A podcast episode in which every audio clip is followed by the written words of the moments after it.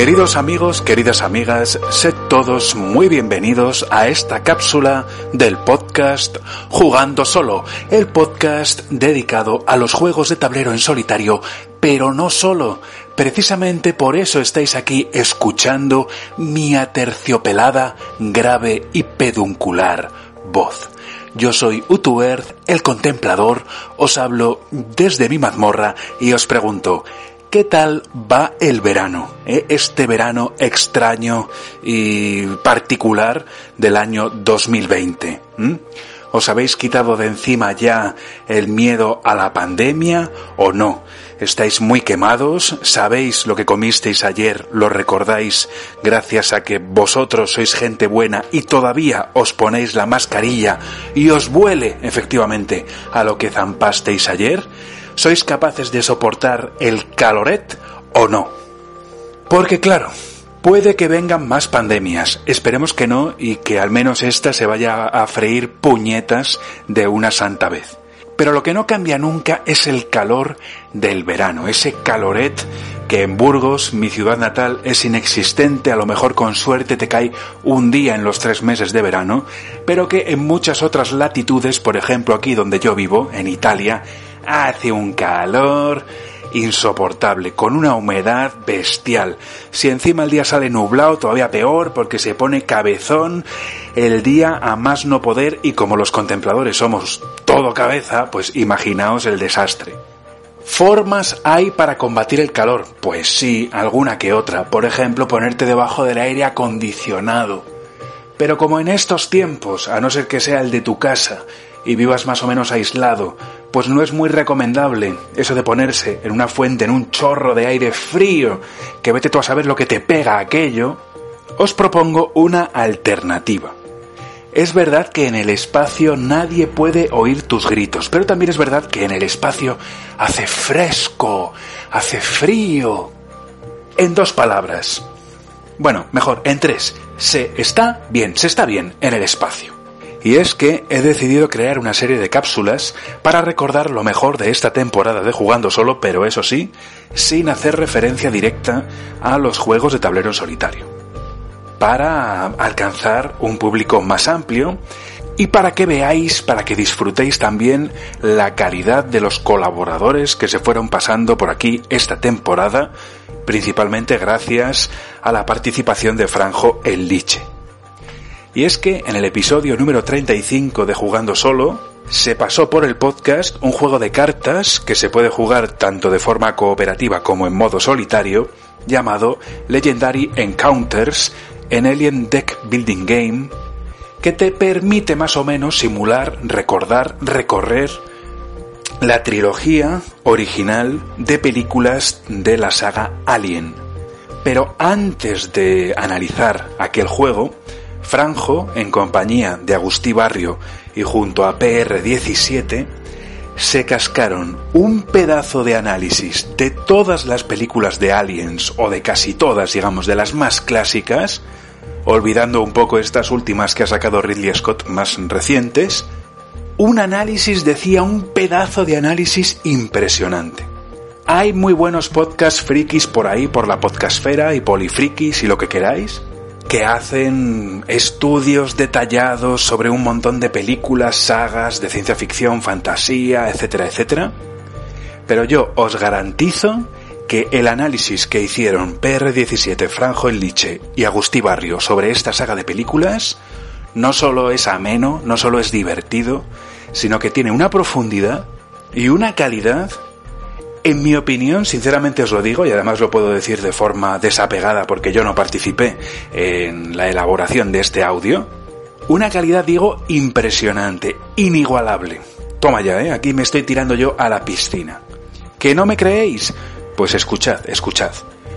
Esta primera cápsula espacial, para refrescarnos todos en este caloretesco verano, en este estío de plomo fundido, está dedicada a la saga de películas Alien. Películas que hay que revisitar, que hay que volver a ver de vez en cuando y sobre las que siempre es un placer hablar, charlar entre amigos, buscar todos los detallitos y disfrutar. disfrutar de ellas, de toda su calidad cinematográfica que es enorme, sobre todo de las dos primeras, luego ya la cosa empeoró bastante. Pero bueno, vamos a ver, que me estoy alargando mucho. Venga, primera cápsula del verano. Vamos allá con este análisis de la saga Alien.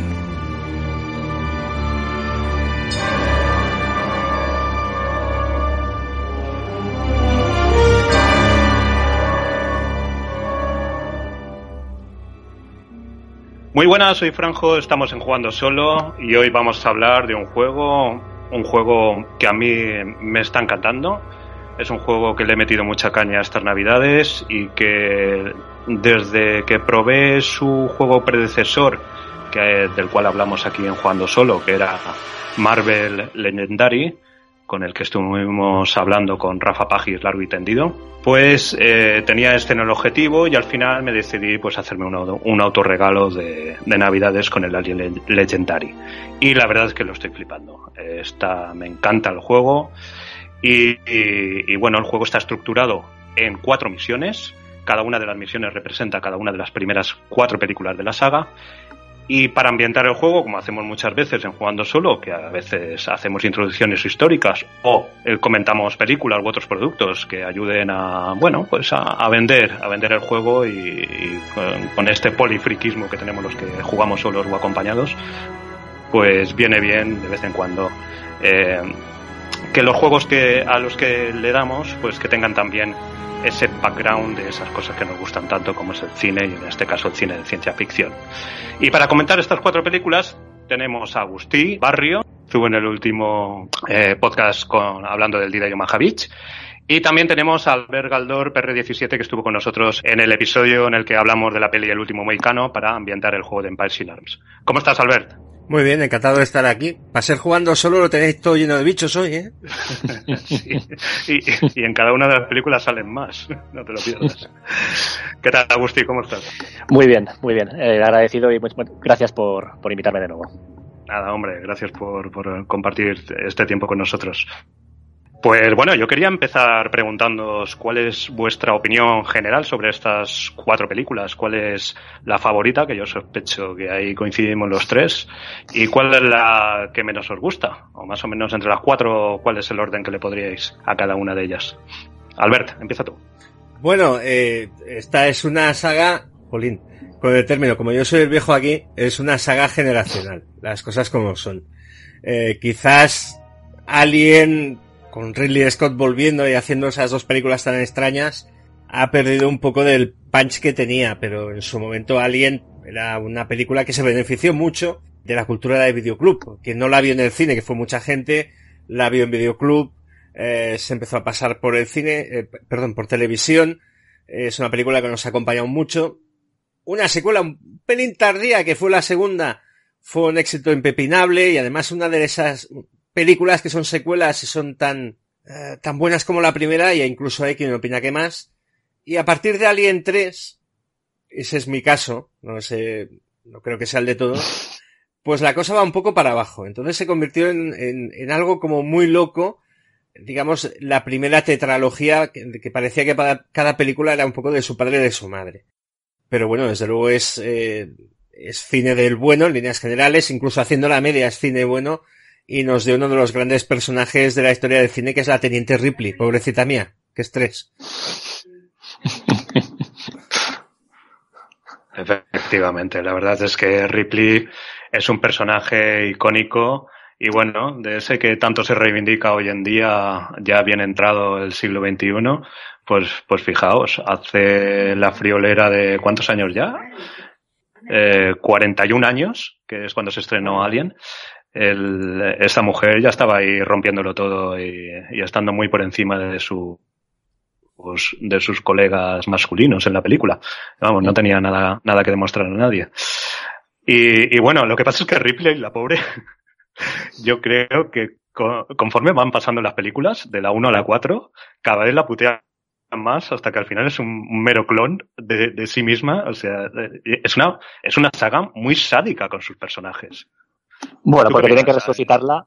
Perdona, yo iba a decir que la, es que la, la, la, la, pobre la tratan mal porque es que yo creo que el argumento lo estiran como un chicle, ¿no? Porque, claro, la tercera acaba ya más que muerta intentan rescatarla en la, es decir, mm, yo creo que hay un momento ya que no saben qué hacer para, para resucitar a la, a la pobre, ¿no? Pero bueno, eh, aquí estaríamos discutiendo, estaríamos ya a debatir si la tercera, la cuarta, si, si realmente vale la pena haber estirado tanto el chicle de, de esta saga, ¿no? Mm. Sí, pero tu favorita. Ah, sí, es cierto. No, perdón, eh, Agustín, que nos faltaba que nos comentara cuál era su favorita y cuál menos.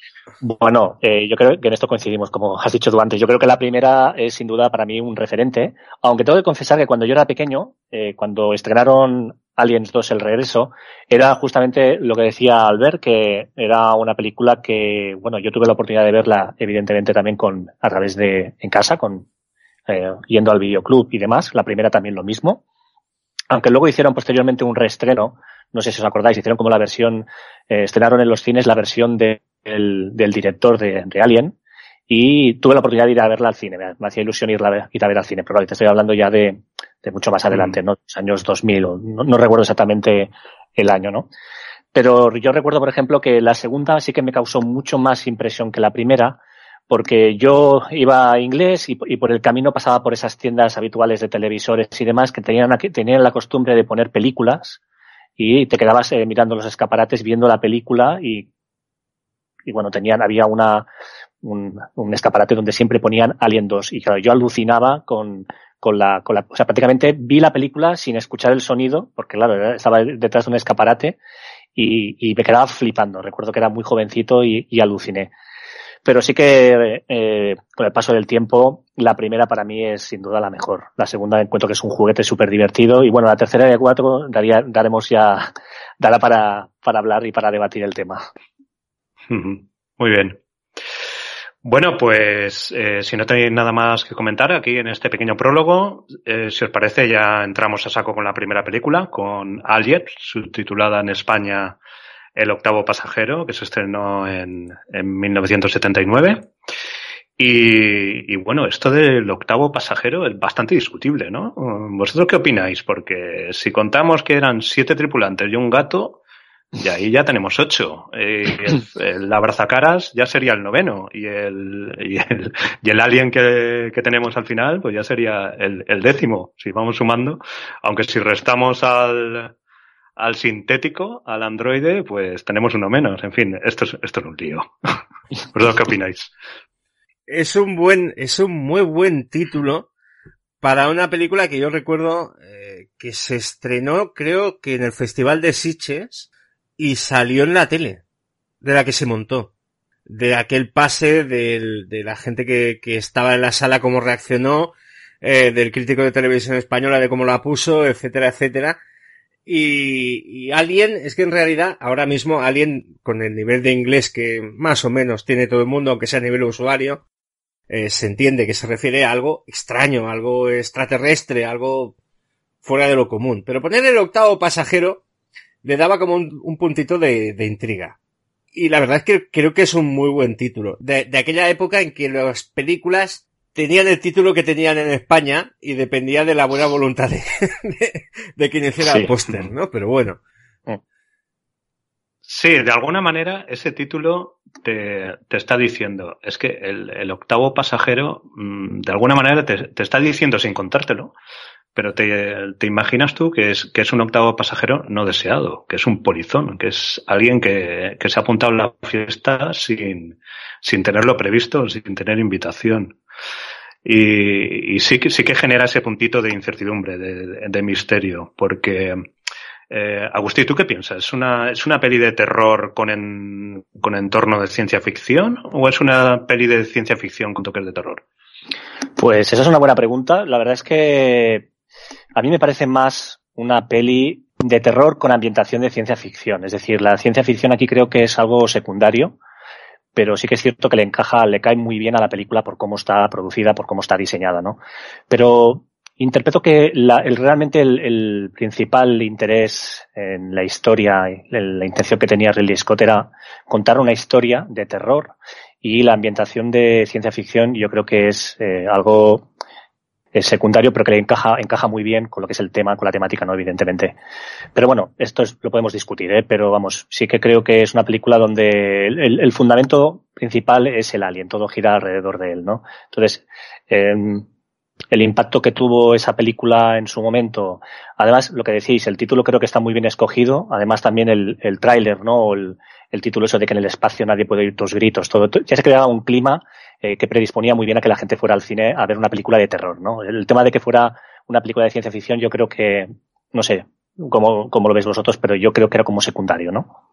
Mm, es que el proyecto es un poco mutante, porque esto lo, lo, se inicia con, con un guion de Dan O'Bannon, que dicen por ahí que recuerda mucho una película de Mario Baba que era terror en el espacio. Si no estoy equivocado, ese era el dato.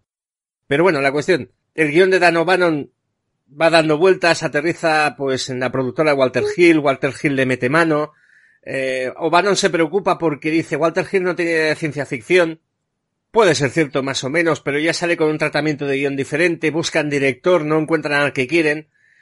Aterriza en manos de Ridley Scott y él, él, es el que dice que definitivamente la película él la ve como una película de terror. Pero en el momento de reunir el casting, él habla con, con Harry Dean Stanton, que es el, uno de los mecánicos, el cual dice, es que a mí una película de terror como que no me llama.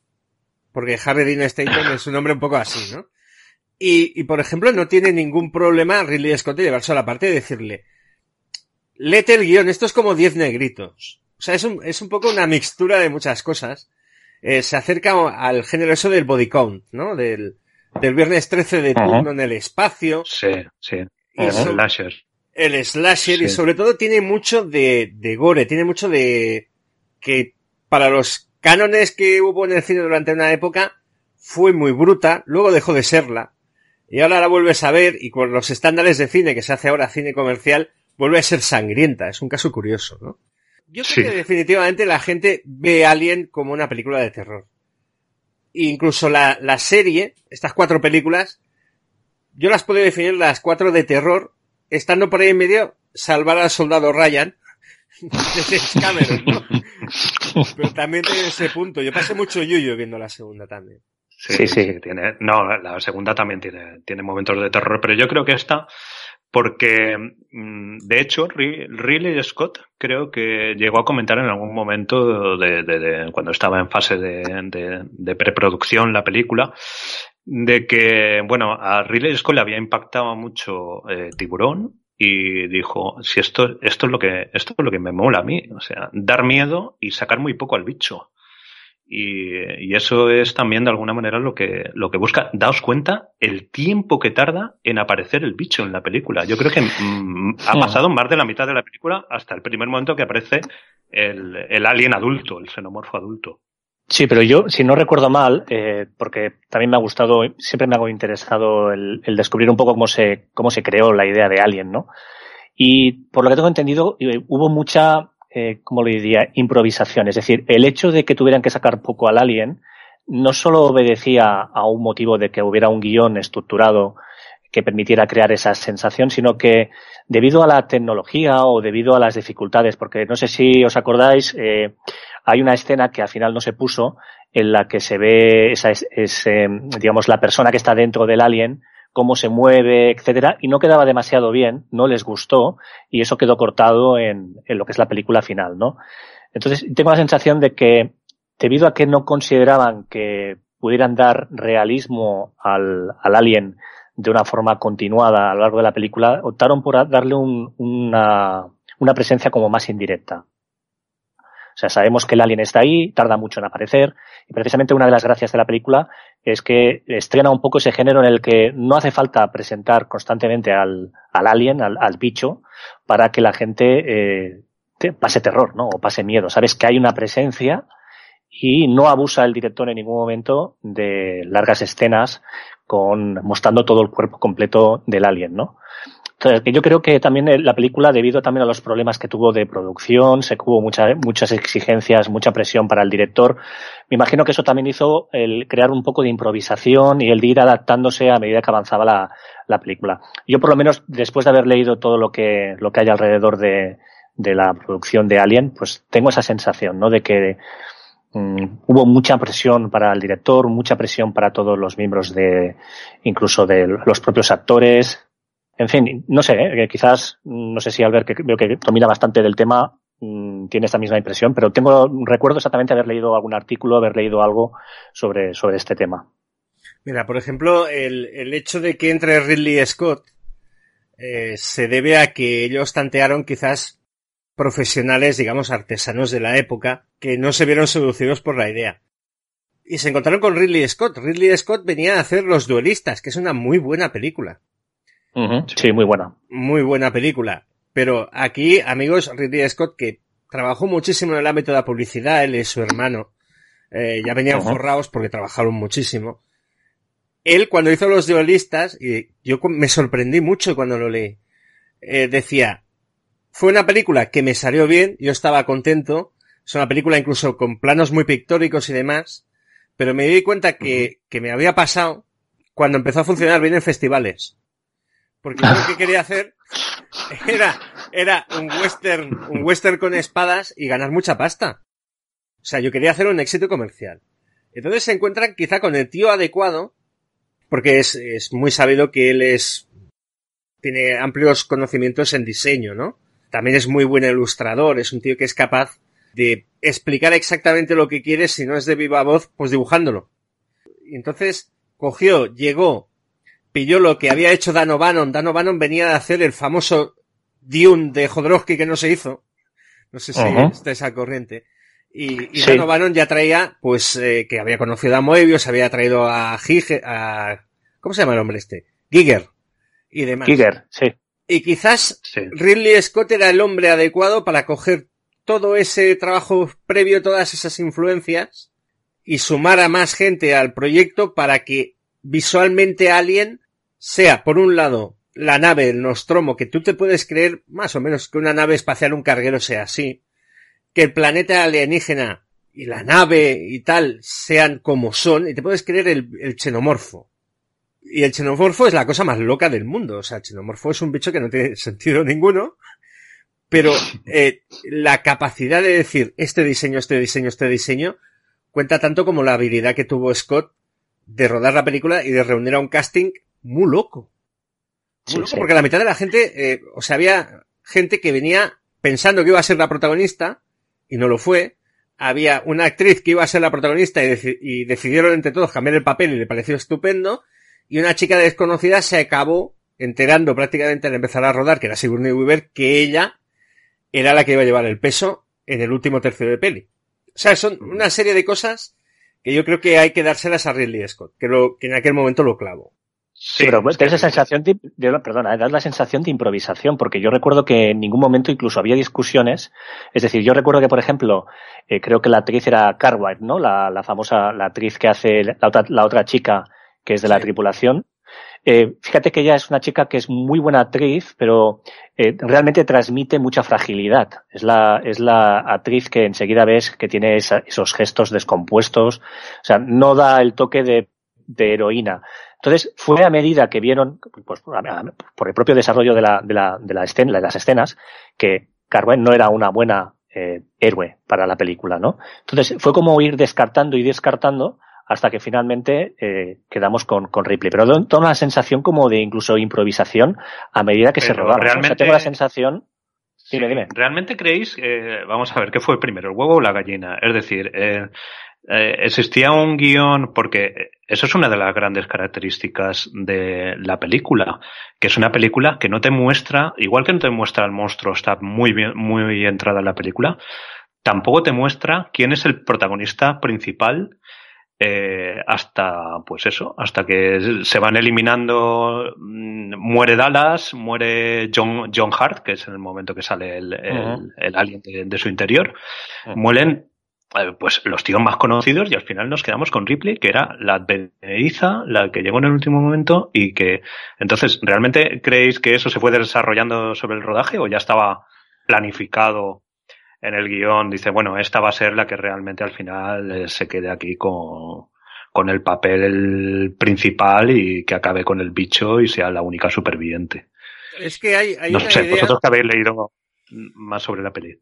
Hay una idea que es que Dan O'Bannon y creo que era Donald Sachet, que hicieron el, el, primer bosquejo de la historia, lo que tenían claro es que era una criatura y siete personajes. Y los personajes prácticamente eh, podían ser de sexo intercambiable. Los personajes básicamente lo que los definía era su rol dentro de la tripulación.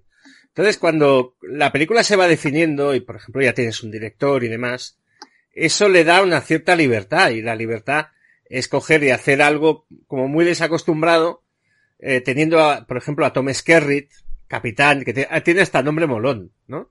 Es decir, no. Dallas. No, Dallas, Dallas no. Dallas no. Y además el reparto funciona como muy bien porque son gente que no son ni especialmente guapos ni jóvenes. O sea, responden un poco al cine de los 70, al cambio de paradigma donde había gente como muy normal, ¿no? Eh, haciendo las películas. Y entonces, el, el hecho de que fuera eh, gente, alguno más conocido que otro, ya Pet Cotto lo era, Tom Skerritt ya tenía una cierta carrera y tal, pero que no, no, había una estrella destacada, te permitía una cosa que funciona muy bien en la película la primera vez que la ves. Que es decir, ¿y quién va a sobrevivir? Si es que sobrevive alguien.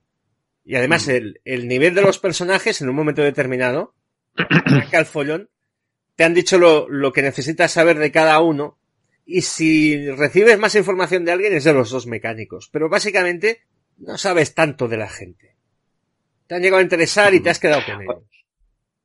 Vale, antes, antes, perdonad, antes de que nos metamos un poco más con, con la peli en sí misma, eh, quería volver a Ridley Scott porque, bueno, había hecho, como habéis comentado, ese peliculón que es Los, los Duelistas, que, que bueno, lo has, lo has comentado tú, Albert, que tiene una, una, tiene unos planos y una carga pictórica y una fotografía impresionante. Y la, la verdad es que yo cuando la vi por primera vez, que no fue hace muchísimo tiempo, yo creo que la he visto en este siglo, es decir, no, no la vi ni muchísimo menos cerca de, de su estreno, pues esa, esa peli me, me, dejó sorprendido porque ha aguantado perfectamente el paso del tiempo, además de que tiene unos actorazos y que lo hacen genial, y bueno, que también la época napoleónica a mí me tira bastante, por otras razones.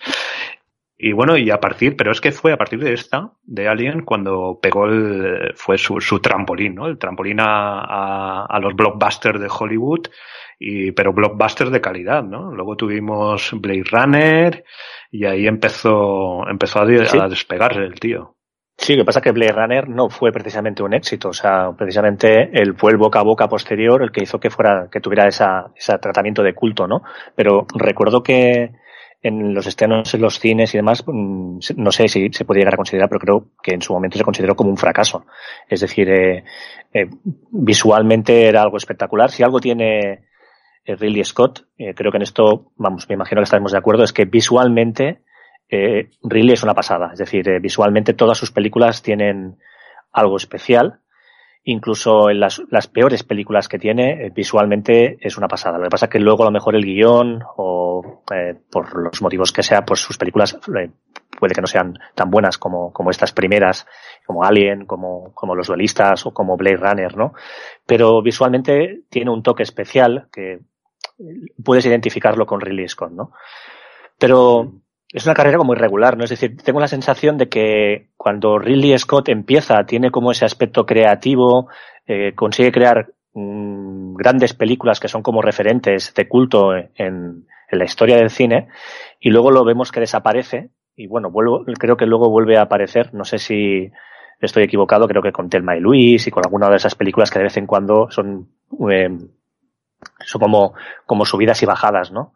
Es, un, es una historia un poco irregular, pero que bueno, que se salva por ese principio que tuvo esas tres primeras películas que me parecen brutales. Mm, Ridley Scott se pegó tal leñazo en Blade Runner que prácticamente eh, varias películas que hizo por en medio eh, fue precisamente Telma y Luis, que es una película que está mucho mejor probablemente de lo que la recordemos. Yo me uh -huh. yo. Eh, cuando él vuelve a asomarse, pero vuelve a, a pegar un bajón tremendo. En fin, uh -huh. es, es, una historia de subidas y bajadas hasta que sí, sí un estatus. Y, por ejemplo, tiene, en los últimos años ha rodado muchas pelis, pero yo creo que están mejor de calidad eh, los media, ¿eh? Los uh -huh. últimos 15 años de carrera de Ridley Scott que el hueco aquel que tuvo de mediados de los 80 hasta que rodó Gladiator tuvo una etapa como muy rara. Y de todas formas, Ridley Scott, creo que fue García el que dijo que probablemente era el tío que mejor rodaba del mundo. El problema de Ridley Scott eh, es que rueda. y qué problemas de ritmo tiene y, y a veces cómo estructura las películas para mí un, una obra maestra en ese sentido, de, de, de ritmo, de montaje, de, de, creación de tensión y es una peli, bueno, es una peli muy de nicho, sí que es cierto que es una peli muy de nicho, es eh, Black Hawk derribado. Son, eh, es una peli, yo las pelis de Ridley Scott me apetece revisitarlas y esta en concreto yo creo que la habré visto ya unas tres o cuatro veces por lo menos, porque porque cada vez que la veo descubro algún detalle, algún detalle sí, perdona, sí que es cierto que eh, eso que comentaba ahora Albert del tema del ritmo, la, esa particularidad que tiene Ridley Scott a la hora de filmar, yo tengo la impresión de que cuando Ridley Scott ha estado bien acompañado, es decir, ha tenido un buen guion, ha tenido gente a nivel de fotografía, eh, gente competente rodeándole, que alguien dirá, hombre, eh, se supone que decir hay gente competente, pero ya me entendéis.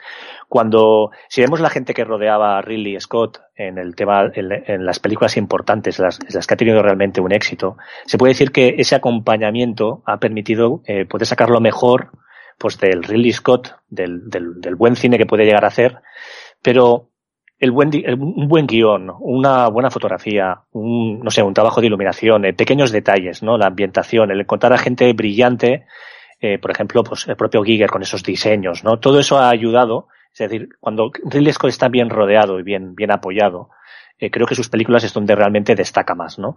En cambio, cuando él es el que, digamos, es el protagonista, por así decirlo, de, las películas que filma, no está tan bien acompañado. Entonces es cuando sus películas es justamente eso, ¿no? Son como, tienen ese, ese, están como más deslavazadas, eh, pega esos altibajos en su, en su carrera. No sé, yo siempre he tenido la sensación de que cuando, cuando ha estado ahí más, más bien surtido a nivel de, acompañantes y demás, es cuando realmente sus películas han, brillado. Gente brillante, con muchas ideas, mucha originalidad, no sé. Es que eh, probablemente las mejores películas de Ridley Scott sean las que incluso sean más complicadas técnicamente por, por el tema que tratan, eh, por, por, las capas que tienen. Lo más complicado se le da muy bien. O sea, Blade Runner es una película que ha tenido 26.000 montajes. Yo me sigo quedando sí. con el primero que vi de toda la vida y ya tengo sí. para discutir de qué va la película eh, porque él lo, lo supo recoger voluntaria o, involuntariamente o de potra como fuera, pero le sale. Eh, es muy complicado hacer Gladiator y todavía a mí Gladiator me funciona. Es complicado hacer una película que es engañosamente sencilla, insisto, como Telma y Luis, dos chicas huyendo en un coche. Y que te funcione, que tenga un interés humano y que sea una película que se ve muy bien. Es muy complicado hacer Black Hawk derribado. Que por cierto la hizo con Jerry Bruckheimer que es complicación máxima, ¿no? Pero, eh, eh, y Marte, por ejemplo, tú ves Marte, es una película que, siendo en general de tono amable, es una película que la ves plausible hasta que llega al punto en que te da igual que sea plausible o no porque te cae, todo el mundo te cae muy bien. Hmm. Yo creo que Ridley Scott necesita aquello de decir, un desafío. En cambio, me hizo la de, ¿cómo se llamaba? Los Diez Mandamientos, su versión. Uf, horrorosa. Es, es, es, horrorosa y es aquello que dices, es que Ridley Scott esto lo tenía que saber hacer. Porque en sí, yo, de, de, de, su, de su habilidad lo tenía que hacer fácil y no le sale. Sí, sí, es una película, además tengo la sensación, pero yo además en esa película tuve la sensación de que el guion tampoco acompañaba, ¿no? Hace eso tan atrevido, ¿no? De presentar a, a esa especie como de Mesías que se le presenta en forma de niño, ¿no? Y, y, y todo eso, ¿no? Eh, pero no lo sé. Yo no sé si es justamente lo que dices tú, que a lo mejor necesita un reto o que justamente cuanto, cuanto la historia más complicada, cuando la quiere complicar más y tiene la gente adecuada para ayudarle y acompañarle, es cuando realmente él eh, brilla, ¿no? Porque yo recuerdo, por ejemplo, cuando se hablaba de Blade Runner, aunque salió no es el tema, pero que justamente había mucha gente del rodaje que no, no entendía, son muchos técnicos o mucha gente que acompañaba y decía, pero es que, ¿qué quieres? ¿Qué quieres? ¿Qué exactamente qué, qué, estás contando? ¿Qué estás filmando? No, no entendían hasta qué punto estaban rodando una película muy diferente a lo que se había rodado, ¿no? Entonces, no sé, es una, es una cuestión, es una cosa muy, muy curiosa esta especie de, de, de altibajos de, de la evolución, en la evolución, digamos, del cine de Ridley Scott, ¿no? Mm. De todas maneras, sea como fuere, ya querrían el 90% de directores tener la, la, mitad de filmografía que tiene este hombre. ¿eh? Además que sigue con proyectos, sigue rodando. Y en IMDB aparece que está preparando otra precuela de Alien. Yo no sé si esto es verdad, pero bueno, parece ser que se anunció el año pasado. Como, decían los Simpsons, déjalo, está muerto ya. Yo creo que es un tío que va a trabajar, vamos, como el, como el Tito Eastwood, hasta, hasta, el, hasta el último momento, hasta antes de cascarla, va a estar ahí dando guerra, y, lo cual me parece genial.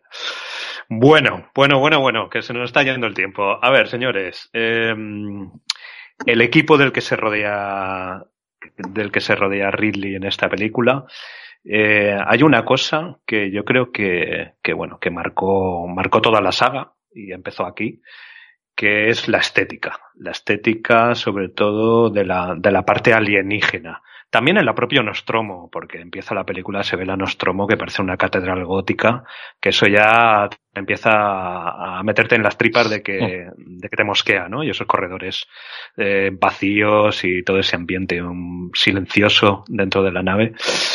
Pero la estética, una vez se encuentran la nave alienígena donde está el, el, Space Jockey ese allí con su, con su subido en su puesto de piloto o lo que sea eso que quieran representar, y, y el Tito Gear, y, y, bueno, Moebius, que aunque Moebius yo creo que al final trabajó de una manera un poco marginal. No sé si se implicó tanto o fueron más los diseños de Giger los que estuvieron predominando.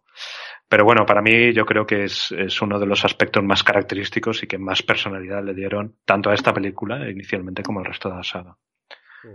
Además es, es una película que es un poco chocante, por ejemplo, la Nostromo mismo, que se percibe como algo enorme, ciertamente catedralicio, pero te muestran por dentro, y es una habilidad que tiene Alien, te muestran cómo es una nave espacial que te puedes creer partiendo del hecho de que la nave tiene gravedad interior. Eh, o sea, es ciencia ficción.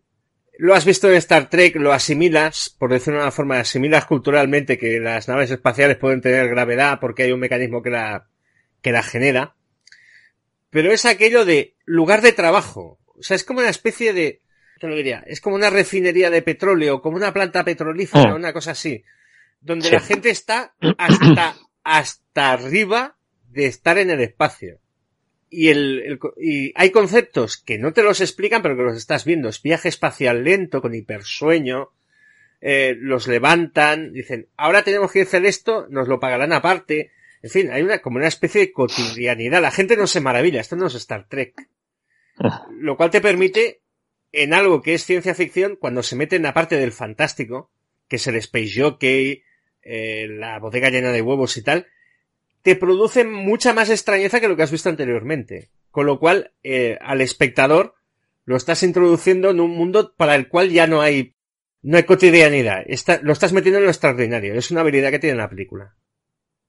Bueno, de hecho, está buscado todo esto, es decir, eh, tanto la edad de los personajes, es decir, fijaros que no son gente joven, sino justamente gente, está buscado expresamente gente con, pues ya tenían cerca de los 30 años o incluso más, ¿no? Eh, creo que la más joven era eh, Sigourney Weaver y Weaver tenía ya cerca de los 30, ¿no? Creo que tenía 27 o 28 o por ahí, no recuerdo ahora exactamente, o quizás un poquito más. Y está buscado expresamente para no crear un ambiente, mm, digamos, eh, como sí ocurre en otras películas más recientes de la saga Alien o en otras películas más de tipo comercial para un público más adolescente, ¿no? O sea, busca que, es crear una afinidad con el espectador, que la gente se sienta que comprende a la tripulación, que comprende con, eh, con ese proceso que tiene eh, de trabajo, ¿no? De, tener la sensación de que estás justamente lo que decías tú, trabajando en una fábrica. Eh, creo que crea un clima como de proximidad, ¿no? De te sientes afín con lo que con lo que te están contando a pesar de que estás eh, viajando en una nave espacial con hipersueño y que es evidentemente ciencia ficción, eh, pues dura, ¿no? Por así decirlo. Y entonces está buscado eso, está buscado incluso las consolas, esas consolas eh, cargadísimas, incluso cuando están tocando los botones se ve que eh, realmente están tocando botones que desde un punto de vista de un piloto parece ser que eran realmente correctos, eran pues para aterrizar o para sacar la, Es decir, hicieron un pequeño entrenamiento eh, mm, para que todo pareciera lo más real posible. Entonces, da una sensación de que es una tripulación con oficio, muy curtida, muy veterana, que ya está más que eh, harta de hacer este trabajo mil y una veces. Y el tema de, de los dos técnicos, ¿no? Que constantemente están discutiendo sobre la paga extra, si esto nos lo pagarán y tal, es muy reivindicativo, ¿no? Te, da, una sensación de, bueno, esta tripulación me la creo. O sea, no estamos viendo aquí un Spock, ni a un elfo espacial, ni nada parecido, sino estamos viendo, pues mira, un capitán que ya está quemado, eh, el otro que está currando todo el día en la, en la sala de, abajo en la sala técnica o como queráis llamarle, el, no sé, está todo eso buscando eh, crear un clima en el que el espectador se sienta, eh, como lo diría, pues mm, cómodo, ¿no? Sí, hay, eh, mucha gente comenta, comenta por la red, ¿no? dice que era un ambiente camionero. Yo yo lo diría más como si fuera la tripulación de un gran carguero o, un petrolero, imaginaos que está ahí surcando el, el océano, ¿no? Y, y, que de repente se encuentran, recogen un, recogen un, bicho en un, en un barco a la deriva que podría haberse hecho perfectamente, ¿no? Hmm. algo, hecho, algo parecido. De hecho, yo, eh, revisitando la película, hubo algo que me, hacía tiempo que, no, no que no la veía, sino que no me fijaba de verdad. Y es ese ambiente muy de trabajo, como te lo diría yo, de trabajo, de, de trabajo excepcional, que te ocupa todo el día, de tomar mucho café y fumar muchos sí, sí. Aquello cuando no, cuando tu trabajo no tiene horas, o sea, tienes un trabajo que excepcionalmente eh, te ocupa, o sea, tienes que salir de casa, irte a hacerlo, estar en el centro de fabricación y demás, eh, pero no es un trabajo continuo repetitivo, sino que simplemente tienes que estar, ¿no? Eh, muchos técnicos de mantenimiento saben a lo que me refiero. El electricista de la fábrica, que si todo va bien, no hace nada todo el turno, si todo va muy bien, muy bien, poca cosa tiene que hacer, es mucho de me tomo un café a las 3 de la mañana porque estoy ya asqueado, pues me saco un café y me entretengo. Eh, está muy bien, es, son pequeños aciertos, parece una tontería lo que estamos hablando, por lo que se desarrolla después, pero tiene un primer tercio donde es tan ambiental que luego cuando, insisto, pasa lo que pasa, entiendes que están tan fuera de juego como tú y no, no te metes ya en, qué año están, en qué tecnología tienen, todo eso no importa. Tengo la sensación cuando yo veo la película, y siempre la he tenido, que cuando ves a esa tripulación, eh, no estás viendo, como os decía antes, una película como se hace hoy en día, ¿no? Eh, por ejemplo, en una de las películas más recientes, creo que es en Prometheus, eh, tú ves a algunos de los tripulantes que envían a, al planeta este y, y, es que están desquiciados. O sea, el tío ese que sale, que sale con piercings y que está totalmente desquiciado. Que dices, ¿cómo puede ser que un piloto de este tipo, eh, que está haciendo un viaje espacial, haya pasado un, un test psico, psicológico, ¿no? O sea, es que está realmente enfermo, ¿no? En cambio, tú ves esta tripulación y te la crees. Es una tripulación veterana, eh, equilibrada, digamos, no, no, no, no desentona. O sea, te da un, es lo que os decía, que crea, crea, una sensación de sintonía, te crees lo que estás viendo. El hecho de que ellos eh, trabajen, pues sean actores profesionales, sean, no sean gente joven, tienen una forma de hacer que, que bueno, crea esa, esa sensación de, mm, estoy, estoy a gusto, y te está ya creando el director indirectamente ese clima de, pues prepárate porque ahora viene lo bueno, ¿no? Entonces, claro, eso te choca más. Cambio, cuando tú ves una película donde hay gente desequilibrada, ya dices, bueno, aquí ya me puedo esperar de todo, ¿no? Entonces es curioso ver cómo el propio Ridley Scott en esta primera película opta por, por esta, digamos, esta seriedad en el tratamiento de la tripulación y en cambio vemos eh, personajes de sus últimas películas, el Covenant, Alien Covenant o, o en Prometheus, y vemos unas deficiencias a nivel psicológico brutales que dices, madre mía, pero es que este, a ver, ya nos ponemos un poco eh, puristas y entrando aquí a discutir muchas cosas, ¿no? Pero es curioso ver esta, esta diferencia tan bestia en el, en, el bueno, en cómo trata la tripulación en la primera película y cómo trata las tripulaciones de las últimas, ¿no? Es que en, las últimas películas necesitan que sea gente desquiciada para contarnos esas barbaridades y esos giros de guion que, que, son bastante difíciles de creer, ¿no? Estoy en una nave aparentemente contaminada. Bueno, me quito el casco porque me apetece, porque sí. pues, pues, ya sí, sí, no, no. Sí, sí, no, no. Es, es, es, es, no sé, es toda la seriedad que desprende la primera película ¿no? Esa profesionalidad, eh, incluso el tema de la cuarentena, ¿no? Que la Ripley no quiere abrir la, la compuerta. Todo eso hace que te crea un clima de, de, de que te crees lo que te está contando. Es de ciencia ficción, pero es lo que decíamos antes. En ningún momento se te pasa la cabeza que es de ciencia ficción. Podríamos estar hablando de una refinería que hay en, yo qué sé, en, en, en la Antártida y nos lo creeríamos, ¿no? Por así decirlo.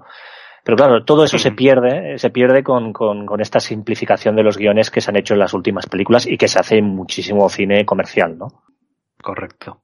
De alguna manera también el, el presentarnos esa, esa tripulación tan verosímil, ¿no? Que, con la que eh, identificas no necesariamente necesitas identificarte con un protagonista principal, sino que los ves a todos en conjunto y, y ves como que son gente normal y con, vamos, que, que te, te, la podrías encontrar a la vuelta de la esquina cualquier día, ¿no? De alguna manera eso mitiga el, esa falta de, de, de, poner el foco en un protagonista principal desde el principio, ¿no? Que, que parece que eso sea algo tan, tan imprescindible en la narrativa, en la narrativa de hoy en día, ¿no? Y bueno, es, es una cosa muy clásica, que en una ocasión yo en un cursillo que me apunté de, de novela negra y tal, pues el, el, profesor no hacía más que insistir en eso. Lo primero que tenéis que hacer es presentar al personaje principal. Si no, no te centras. y, y bueno, a lo mejor en una novela, una novela larga, una novela río, como las que escribe o, o pretende escribir el, el, tito George Martin, pues te puedes permitir el lujo de, de ir presentándolos poco a poco.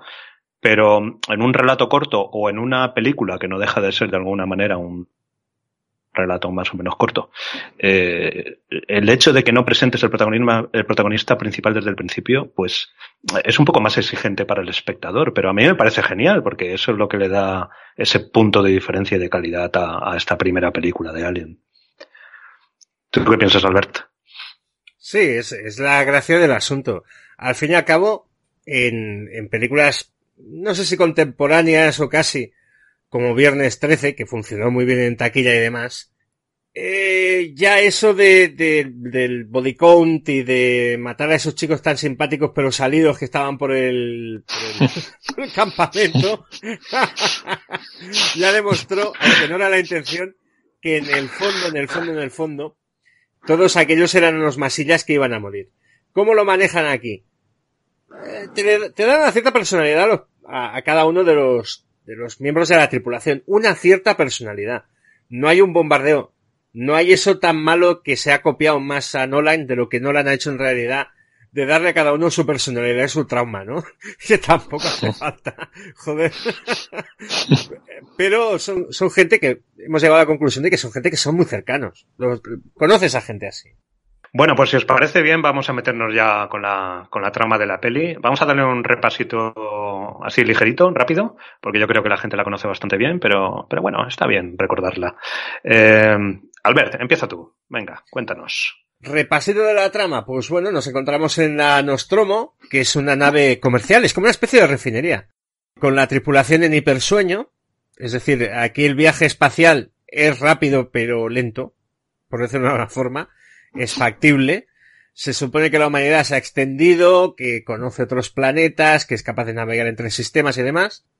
Pero, como hemos dicho, esta gente es una tripulación muy estándar. Hay un capitán, hay un piloto, hay un segundo oficial, un oficial médico científico y, y dos mecánicos y el gato. Verónica, y el gato y Verónica Cartwright que exactamente ¿qué, ¿qué hace Verónica Cartwright en esta película?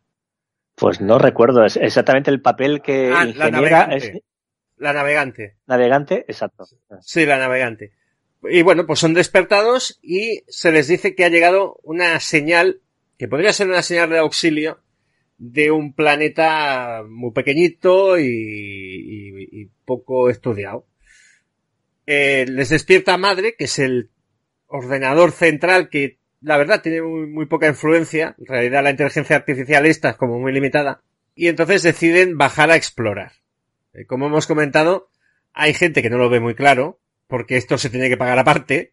Pero bueno, digamos que el criterio y las leyes de navegación obligan a que si es una misión de rescate, tienen que ir.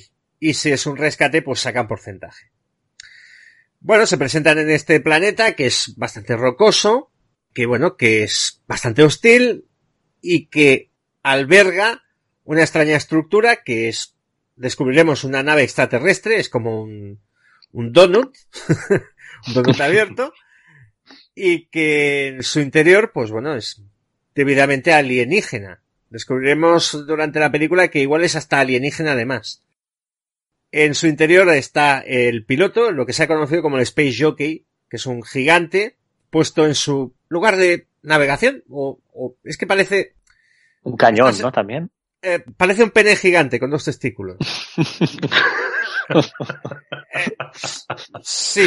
Eh, llámalo Hombre, cañón. Giger, Giger se metía muchas, se metía muchas cosas cuando dice que él todo, todo lo que luego dibujaba lo había soñado previamente. Sí. Eh, bueno, a lo mejor eran sueños inducidos por sustancias interesantes. No sé, un ratito en la mente de Giger equivale a un rato de Mili, ¿eh? Bueno, la cuestión, eh, descubren, Tío que En- llama, que llama a su, a su libro de diseños, que lo llama Necronomicon, pues imagínate. bueno, la cuestión, la partida que ha entrado en la nave, se adentra en ella, bajan a una especie de bodega, donde descubren unos huevos, llamémoslo así, y uno no tiene mejor idea que asomarse. Dice, a ver qué es lo que hay. Uno de los huevos se abre y de él sale disparado pues un facehanger, que ya en el, en- el argot friki ya sabemos lo que es, pero es una especie de como de cangrejo que se le agarra a la cara y queda adherido a él.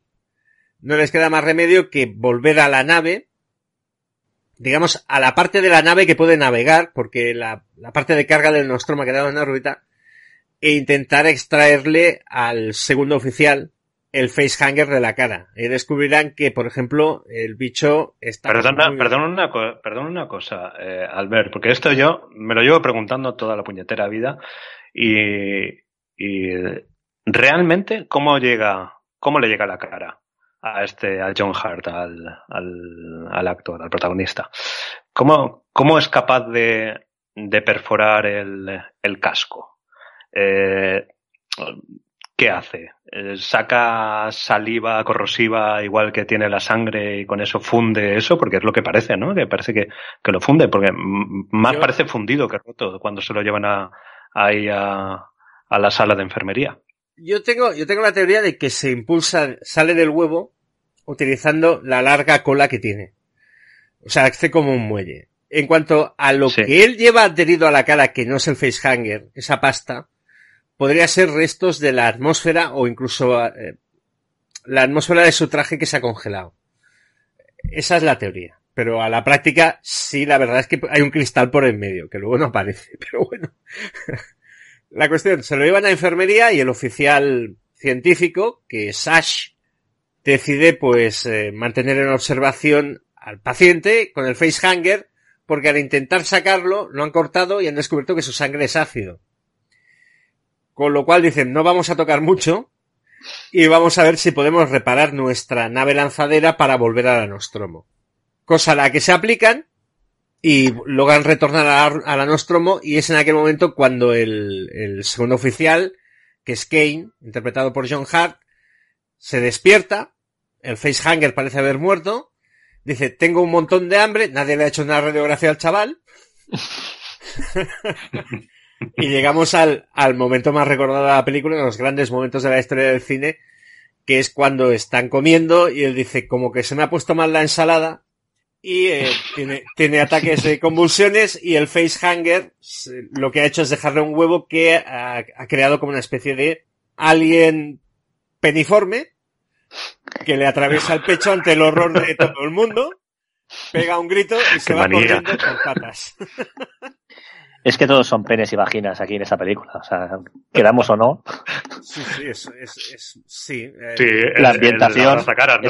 Exacto. Fíjate que todos son agujeros, e incluso la entrada de la nave, ¿eh? fijaros que tiene forma como de, como de gran vagina, ¿no? Es, es, bueno, todo está buscado, ¿no? Los propios actores lo decían, dices que parece que estemos entrando en grandes vaginas y todo está en forma de pene y todo, todo es muy, como muy sexual, ¿no? Muy, pero bueno, es, forma Sí. parte de, de la ambientación que, de Giger, ¿no? cuando baja, claro, cuando baja a, a la bodega esa donde están los huevos, es como si se introdujera a través de la cervix ahí a- al interior del útero. Por cierto, que sí que le hacen una radiografía a, ya lo diré, a Kane. Sí, eh, mm. lo que pasa es que es una película que intenta no contar más de la cuenta.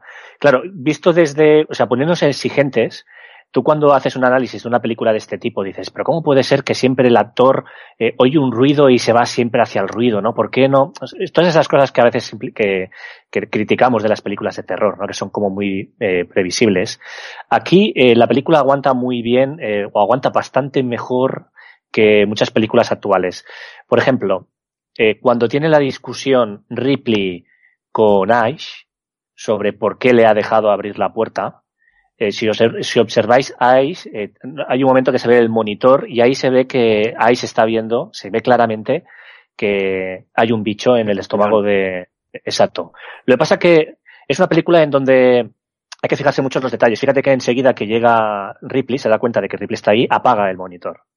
No sé si os habéis dado cuenta de esa escena. Entonces, eh, o sea, claro, quizás ahora aquí es sobre analizar demasiado la, la película, ¿no? Pero es, es, una escena que está muy bien, está muy bien rodada, ¿no? Con esa cámara lenta, ¿no? Y de pronto que aparece la voz de, de Ripley y empieza esa discusión y de pronto apaga el monitor. Pero Ice sabe perfectamente, está esperando. Fijaros que mientras está comiendo, observa con atención a, es decir, ya nos está preparando indirectamente hay señales de que Ice está escondiendo más de lo que, de lo que está mostrando, lo que está diciendo al, resto de la tripulación, ¿no?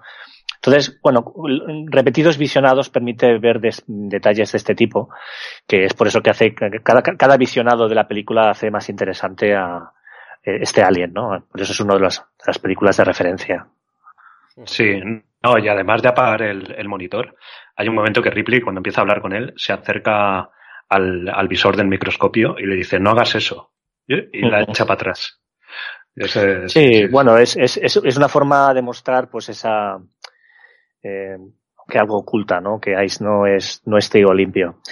Y hay, hay, una cosa también que me gusta mucho de la película y es que eh, incluso podríamos decir que la propia Nostromo, la propia Nostromo es una, es un pasajero más. Fijaros que todos los ruidos que transmite la Nostromo, esos zumbidos, esos latidos, da la sensación de que la nave está viva, ¿no? Es, es un, casi se podría decir que hay un otro, otro personaje más en la película, ¿no? Eh, otro pasajero más que es la propia Nostromo. Eh, esos ruidos que mm. después, de hecho, son ruidos que se han, que se utilizaron muchos, por ejemplo, para Blade Runner. Muchos de los ruidos que encontráis de fondo en Alien, si miráis Blade Runner, os vais a encontrar esos mismos ruidos. Incluso en la versión que eh, Villeneuve ha hecho, la, la más reciente de Blade Runner, también utiliza recicla ruidos de la Blade Runner original, que, es, que vienen de la propia Alien. Es decir, muchos de los sonidos que hay en la nave se han utilizado posteriormente en muchísimas, muchísimas películas. Yo creo que el aspecto sonoro también es todos los grandes aspectos de esta película, por las cuales no solo ya la banda sonora, pero y tanto. Es, es un aspecto más adicional a todo esto que estamos contando sobre, sobre Alien. Sí, porque es una banda sonora que no tiene un protagonismo abrumador, no es algo, no es una banda sonora que vayas a reconocer siempre, como puede ser la banda sonora de Star Wars, ¿no? Pero, pero está ahí de manera sutil, acompañando muy bien la narrativa y cuando necesitamos silencios, mmm, se impone el silencio y se quedan esos, esos ruidos que, que tú comentas, que dan ese ambiente tan de misterio, tan tétrico. La verdad es que en ese aspecto está, está muy logrado también. Pues bueno, Albert, eh, continuamos. Tenemos ahí ese pene con patas que sale corriendo de, de, la sala donde estaba del comedor. Y, y precisamente Ash evita que, que Parker, el, el, técnico negro, que estaba con el cuchillo e intenta clavárselo en la cabeza de este, y que le dice, no, no, no, no, no, no, no, no lo hagas, no lo hagas. Y justo antes del momento en que sale corriendo el, el bichejo. Sí, claro, eh, hay que tener en cuenta que para eso también está la escena del ácido. Sí. Eso, eso limita las opciones de esta gente, porque al fin y al cabo esto no es una nave militar, esto no es Star Trek, nadie tiene un phaser. Entonces se dedican a, a de la mejor forma que pueden, a improvisar un lanzallamas y un aparato, una especie de detector de movimiento. Y salir a, con, ¿cómo era? Con una red a intentar pillarlo. Y a partir de aquí pues empieza el nudo tendremos pues el momento del gato, el gato Jonesy, que la madre que lo parió lo podía haber encerrado en una caja, que se pierde, tenemos a un mecánico yendo a buscarlo, eh, hay un momento que visualmente está muy bien. El Nostromo es tan grande y funciona como refinería de no sé qué, que hay como una especie de catarata de agua donde el mecánico pues se refresca y eh, descubrimos y descubre él principalmente que ese bichico pequeñito, más o menos cabrónido, se ha convertido en algo como bastante grande. El alien ha mutado, ha crecido y tiene eh, las famosas dobles mandíbulas, ¿no? Que las, la mandíbula interior que se proyecta y acaba por matarle. Puestos en este, en esta situación, Dadas que es el capitán, dice, se está moviendo, evidentemente se está moviendo con ese tamaño, se tiene que estar moviendo por los túneles de ventilación, intenta plantearle una trampa al bicho, el bicho es más listo que él, punto para el bicho, ya van tres tripulantes muertos y el resto, en estos momentos, claro, el, el orden jerárquico coloca a la segunda oficial, que es la teniente Ripley, al mando. Ella, al tener el mando, decide consultar con Madre, la inteligencia artificial, y es allí donde descubre que toda esta situación está provocada porque su compañía, la Weyland, Weyland Yutani creo que es, les ha mandado a cosa hecha a ir a buscar uno de esos xenomorfos y que el cómplice en todo esto evidentemente es Ash, el oficial científico, el cual intentará matar a Ripley, Ripley se defenderá y ayudada por sus compañeros y por un extintor, pues decapitarán a Ash y descubrirán que Ash es un robot. Aquí le llaman robot, en la versión antigua era robot. Posteriormente en otras películas se les llamará sintéticos, pero básicamente es un robot programado para que consiga uno de estos especímenes, uno de estos especímenes, perdón, en buen estado y lo lleve a la Tierra. A los tripulantes, ¿qué les queda? A los tres, pues eh, un plan que sería volar la Nostromo y escapar en la cápsula de emergencias. El mecánico que queda y la navegante intentan encontrar pues una serie de repuestos, creo que son unidades de refrigeración, mientras Ripley va a buscar al John C, al gatico, y la... Sí, el gatete, los gatetes nunca, no me caen bien. Si fuera un perrete aún se lo perdonaba. Pues ella programa la autodestrucción tanto el mecánico como la navegante acaban por tener un encontronazo como muy malo con el alien, que revisitando la película, el alien grande no es tan rápido como yo lo recordaba. Digamos que es, es grande, es amenazante, es lento y, feroz. Y en un momento determinado, Ripley se da cuenta de que se ha quedado sola, sola con Johnsy, pero digamos, no tiene más ayuda, e intenta ir hacia la nave de escape. Por avatares del destino, tendrá un encontronazo con el bicho, intentará detener la autodestrucción, no podrá, se meterá de todas formas en la cápsula de escape y se irá de la Nostromo justo a tiempo porque esta eh, explotará, habrá una enorme explosión termonuclear balística descafeinada, bueno, una cosa tremenda. y ella pensará, y tú la primera vez que ves la película piensas que ya está la cosa, pero sorpresa. El alien con esa extraña apariencia que tiene como de, tubería gigante, ha colado en la, en la nave de escape y a Ripley pues le tocará hacer el número que será una constante durante toda la saga de echar al bicho al espacio para poder sobrevivir e entrar en el hipersueño. Atención, esperando que alguien la encuentre, porque el, el vuelo en cápsula de escape no está tan bien guiado como el vuelo en una, en una nave normal. Y bueno, básicamente eso cierra la película, que francamente funciona muy bien. Y hay cosas muy sorprendentes para una película de 1978 allí, ¿eh? Mucho. El aspecto visual de efectos, eh, la muerte del alien fuera de la cápsula, la propulsión a chorro, que es un truco muy ingenioso, eh, francamente funciona muy bien. Hay una escena mítica en esa parte final de la, de la película, que es el, el striptease a la inversa. Cuando está Ripley que está prácticamente desnuda con esas mini braguitas y, mm. y, esa camisetita que se mete en el traje de, y todo esto con un ojo en el, en el bichejo que se había arrinconado ahí mimetizándose con los tubos de la, de la pared de, de la nave. Sí, que además mientras ella hace el striptease, el, el, bicho va abriendo la boca, va sacando la doble mandíbula lentamente, eh, todo, todo muy, con, con, mucha saliva, ¿no? Con ese líquido que desprende Tienes la mente muy sucia, Pusti. No, no, no, no, es que está buscado. Precisamente hablaban del, erotismo, de todo el erotismo que desprende la película, pero sí, sí, es cierto. Además es que el, parece ser que el efecto este de la saliva eh, también era provocado para, no solo por, por, para crear un aspecto como más animal, sino porque realmente para, parece ser que para que funcionara bien el engranaje eh, necesitaban como lubricarlo mucho. Y entonces, pues, eh, entre que funcionaba bien a la hora de filmarlo, como por una necesidad, pues bueno, los, el, de, el director, supongo que el equipo técnico de, lo, lo, lo, dejaron como un elemento más, ¿no?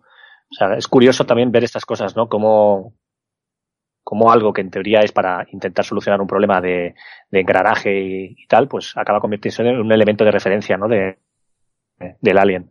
Sí, también es un buen recurso porque el traje de, el traje del alien, ya buscaron a una persona como muy particular, de, de proporciones extrañas, muy delgado, brazos largos y demás. Mm. El traje del alien es muy negro para que no puedas percibir detalles. Y si además lo hacías brillante y si además le añadías que humedad, esa especie de sensación húmeda que transmite, lo hacías tener reflejos y demás, lo hacías incluso en planos generales, puedes percibir la silueta, pero no puedes percibir tanto detalle. Porque el traje es muy barroco también. Es, es una muy buena idea la, la, apariencia del bicho y cómo la maneja Scott.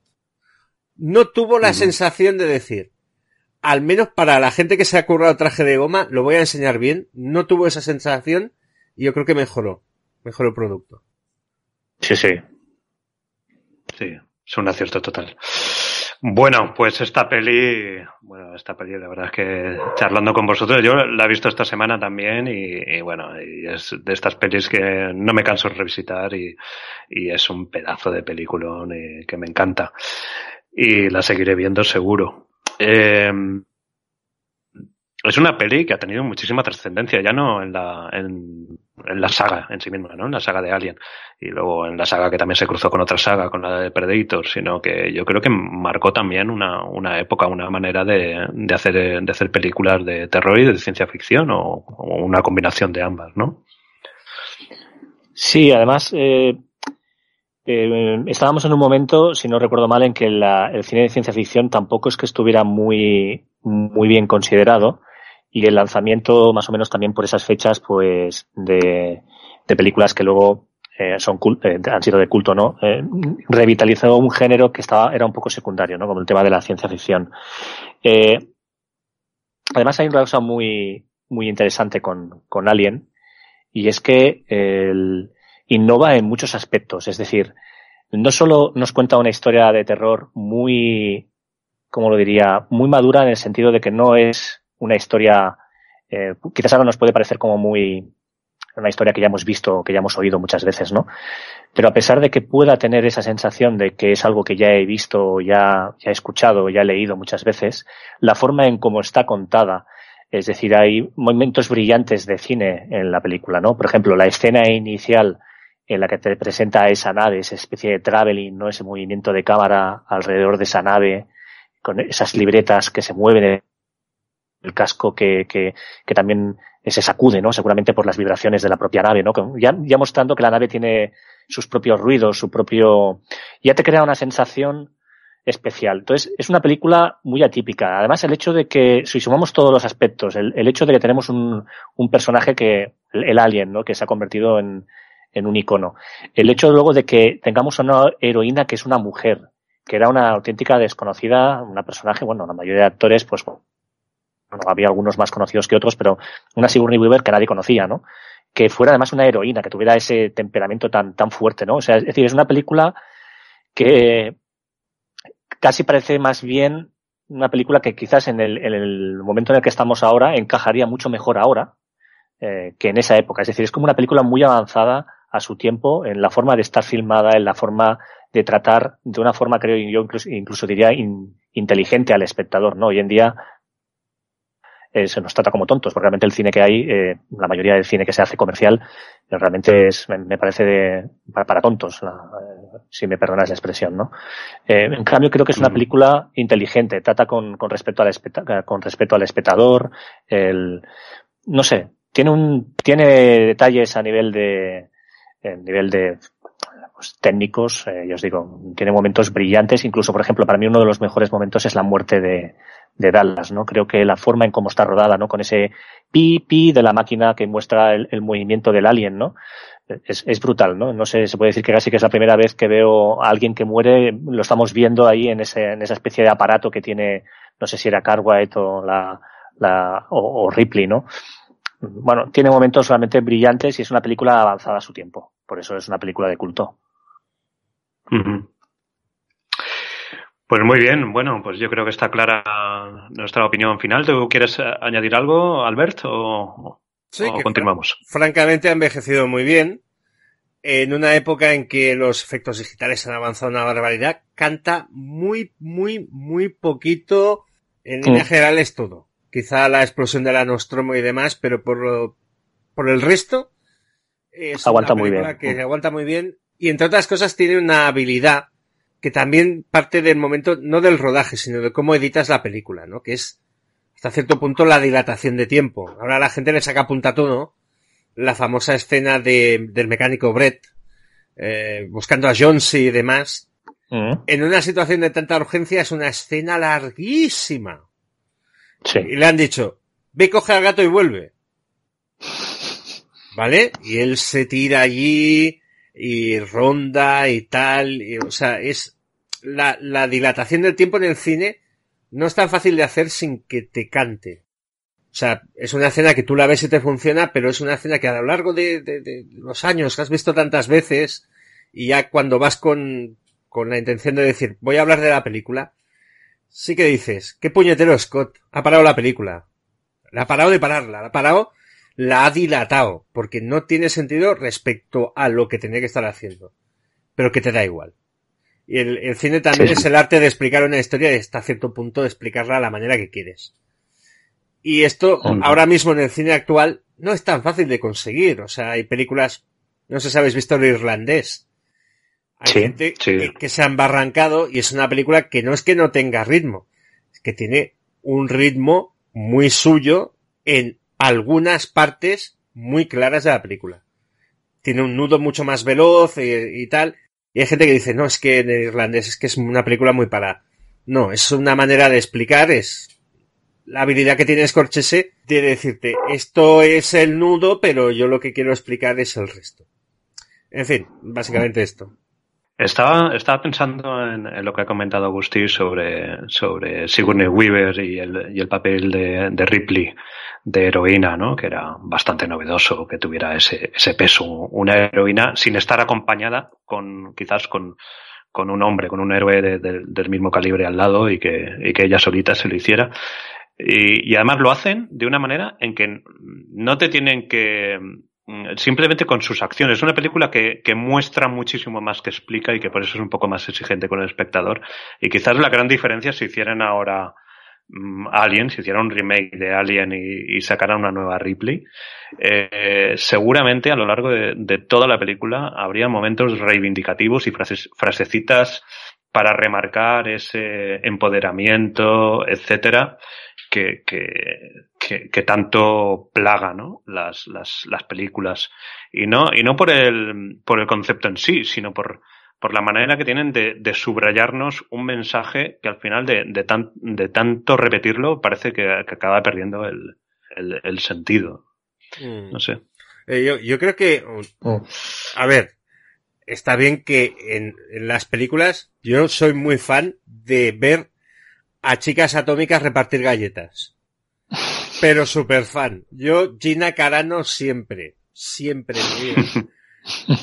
Pero el, el tema está en que, lo ha comentado Agustí, hasta cierto punto, ahora el cine de Majors es muy paternalista. Y es muy de ir con el megáfono a veces en situaciones que son mucho más naturales. O sea, Ripley mola, no tanto en esta película donde ella es la que sobrevive, Ripley mola a partir de la segunda, mola un montón. Pero no, no necesitas que te lo digan. Coño, Sigourney Weaver mola un kilo, ya está. No hay que remarcarlo. Las cosas entran mucho mejor de una forma, como diría yo, más natural. O sea, no haría falta que alguien nos dijera, eh, que alguien viniera y escribiera una línea de diálogo diciéndoles, Ripley, eres lo más, lo más grande que ha parido madre. Ya lo estoy viendo. en fin. Bueno, además, hay una cosa muy curiosa que me sorprendió mucho cuando lo, esto lo podéis encontrar en, cómo se hizo Alien y en muchos reportajes. Eh, ¿Os acordáis? Hay una escena en la que ya empezamos a ver a la Ripley, eh, en donde vemos que Ripley ya empieza a coger las riendas, ¿no? Que es cuando Dallas muere, que aparece entonces eh, Parker, pone el arma encima, hay que matarlo, hay que matarlo, ¿no? Y tienen una discusión y no sé si os acordáis que Ripley levanta el tono de voz. Parece ser que eh, esa escena em, está un poco improvisada en el sentido de que eh, parece ser que Ridley Scott forzó, le obligó a, Parker, al actor que hacía de Parker, que forzara, que llevara al límite a Ripley. Entonces la escena está un poco improvisada en cuanto que no estaba guionizado exactamente. La reacción que tiene Ripley estaba siendo muy presionada, la estaban presionando y era, era inexperta y parece ser que, o sea, hay, hay como, es difícil de explicar, no, no es algo que esté guionizado. A veces los, eh, los directores consiguen sacar lo mejor de un actor o lo mejor de una interpretación llevando a, jugando con los actores. Entonces, a Parker fuerza es una situación que provoca, va provocando, va provocando, va provocando a Sigourney Weaver y la respuesta que tiene Sigourney Weaver es natural. O sea, esa expresión que dice, ¿te quieres callar? Que vamos a hacer esto y tal, pues se ve que es, eh, es eh, bueno, la propia Sigourney Weaver lo comenta que es, le sale del alma. O sea, no estaba en el guion esa muestra de, estaban improvisando, muchas veces Riley les grababa, eh, pues, oye, hacer que estáis comiendo, hacer que estáis discutiendo y hablando sobre esto.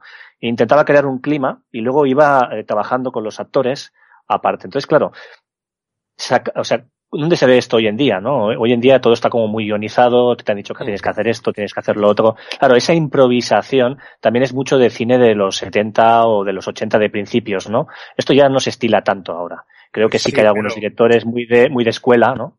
Pero debes, de, yo supongo que el, trabajo de alguien que dirige una película también es conocer al, al, equipo y sobre todo al reparto, ¿no? Y saber a dónde lo puedes llevar. Por ejemplo, la escena del revientapechos. pechos Correcto, también es. La gran parte, al menos del inicio de la escena, está improvisado. Entonces, la, cara de susto que tiene Verónica Cartwright cuando sí, sí, que la pobre sale la sangre encima, es como muy natural. Y entonces, es una escena donde tú te impresionas más viendo la película varias veces.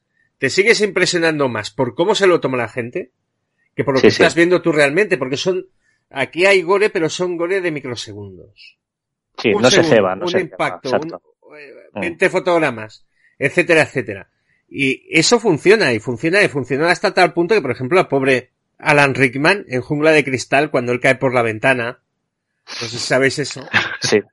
Pues. No, no lo sé, ese, detalle, esto, cuenta, cuenta. Pues al final de Jungla de Cristal, esto es bastante famoso, ¿no?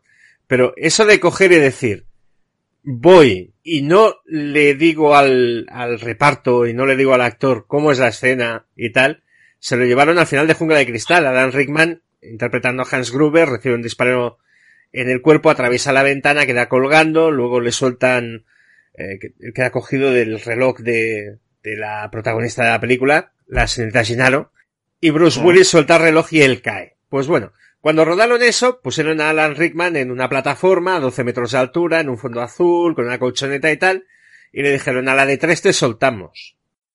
Entonces lo soltaron a la de uno. Entonces Alan Rickman, como él dijo, era la última escena que rodaba de la película, o sea, se podía romper una pierna y estaba bastante asustado.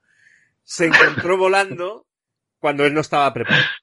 Y esa cara, ese careto, por ejemplo... Eh, es, de, es, de, sorpresa, claro.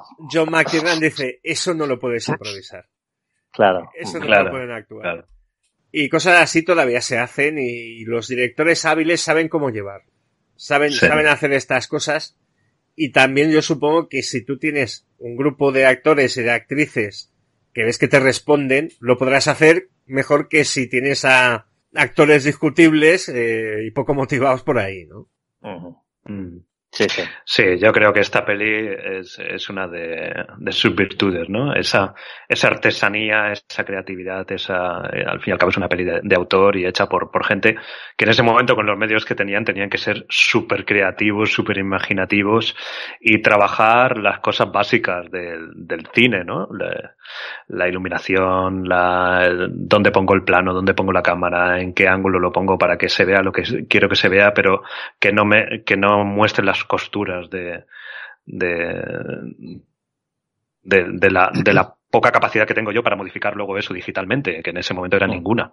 Mm. Así que, que, bueno, en ese aspecto la verdad es que es un peliculón que, que, perdura, que ya tiene su edad y, y que a estas alturas aguanta ahí sólidamente ese, ese podio que tiene de, dentro de la saga de, de Alien, con muy destacado.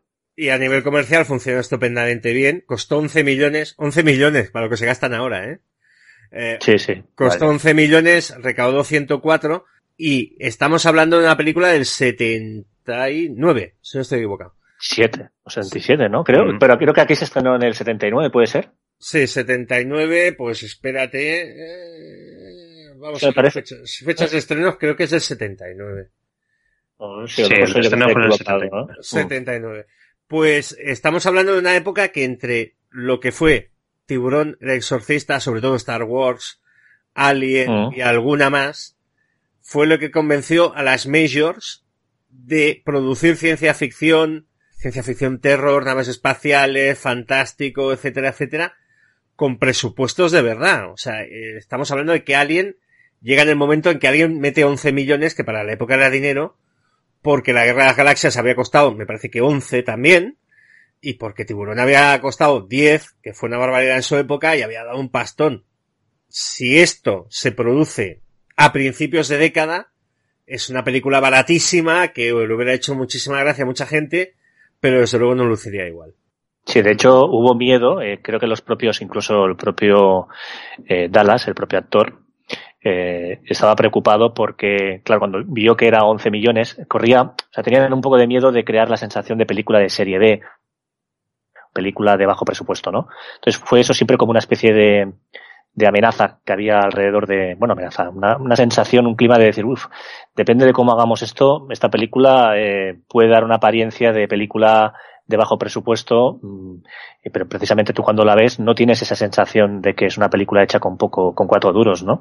Tienes la sensación de que la película, lo que decimos, luce muy bien, hubo un tratamiento creativo a la hora de filmar, está muy bien rodada, enseñan lo justo, ni más ni menos, no tienes la sensación de estar viendo decorados baratos, o sea, tienes la sensación de estar viendo una nave que, que, que responde a lo que tú esperas, una nave industrial, pues oxidada, desgastada, en fin, no sé, y el clima que se crea de compañerismo, ¿no? esa familiaridad con la tripulación, pues te da, digamos, eh, oculta, puede ocultar un poco el, hecho de que realmente es una película de que 11 millones está muy bien, pero que, que en su momento se consideraba de bajo presupuesto, ¿no? No una película de, ni mucho menos de, de una mayor, ¿no? Una, una gran, una gran película con un gran presupuesto.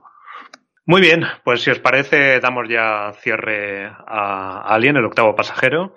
Vamos a hacer una pequeña pausa para descansar un poquito que ya llevamos una hora y veinte grabando y, y, antes de pegar un salto de siete años en el tiempo e irnos a Aliens el regreso con el Tito James Cameron al mando. Nos vemos en un momento. Hasta ahora.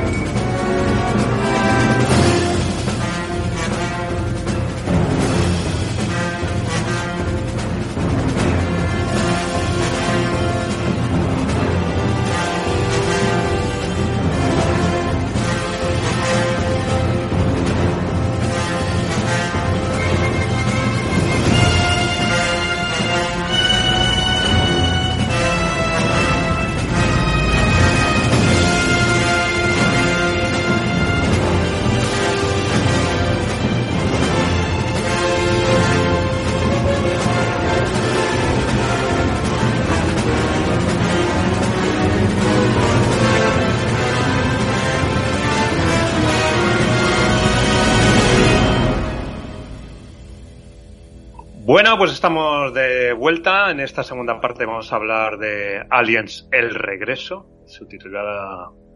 No sé si fue realmente ese subtítulo generalizado o, o en el mercado anglosajón fue Aliens, acabado en ese y punto.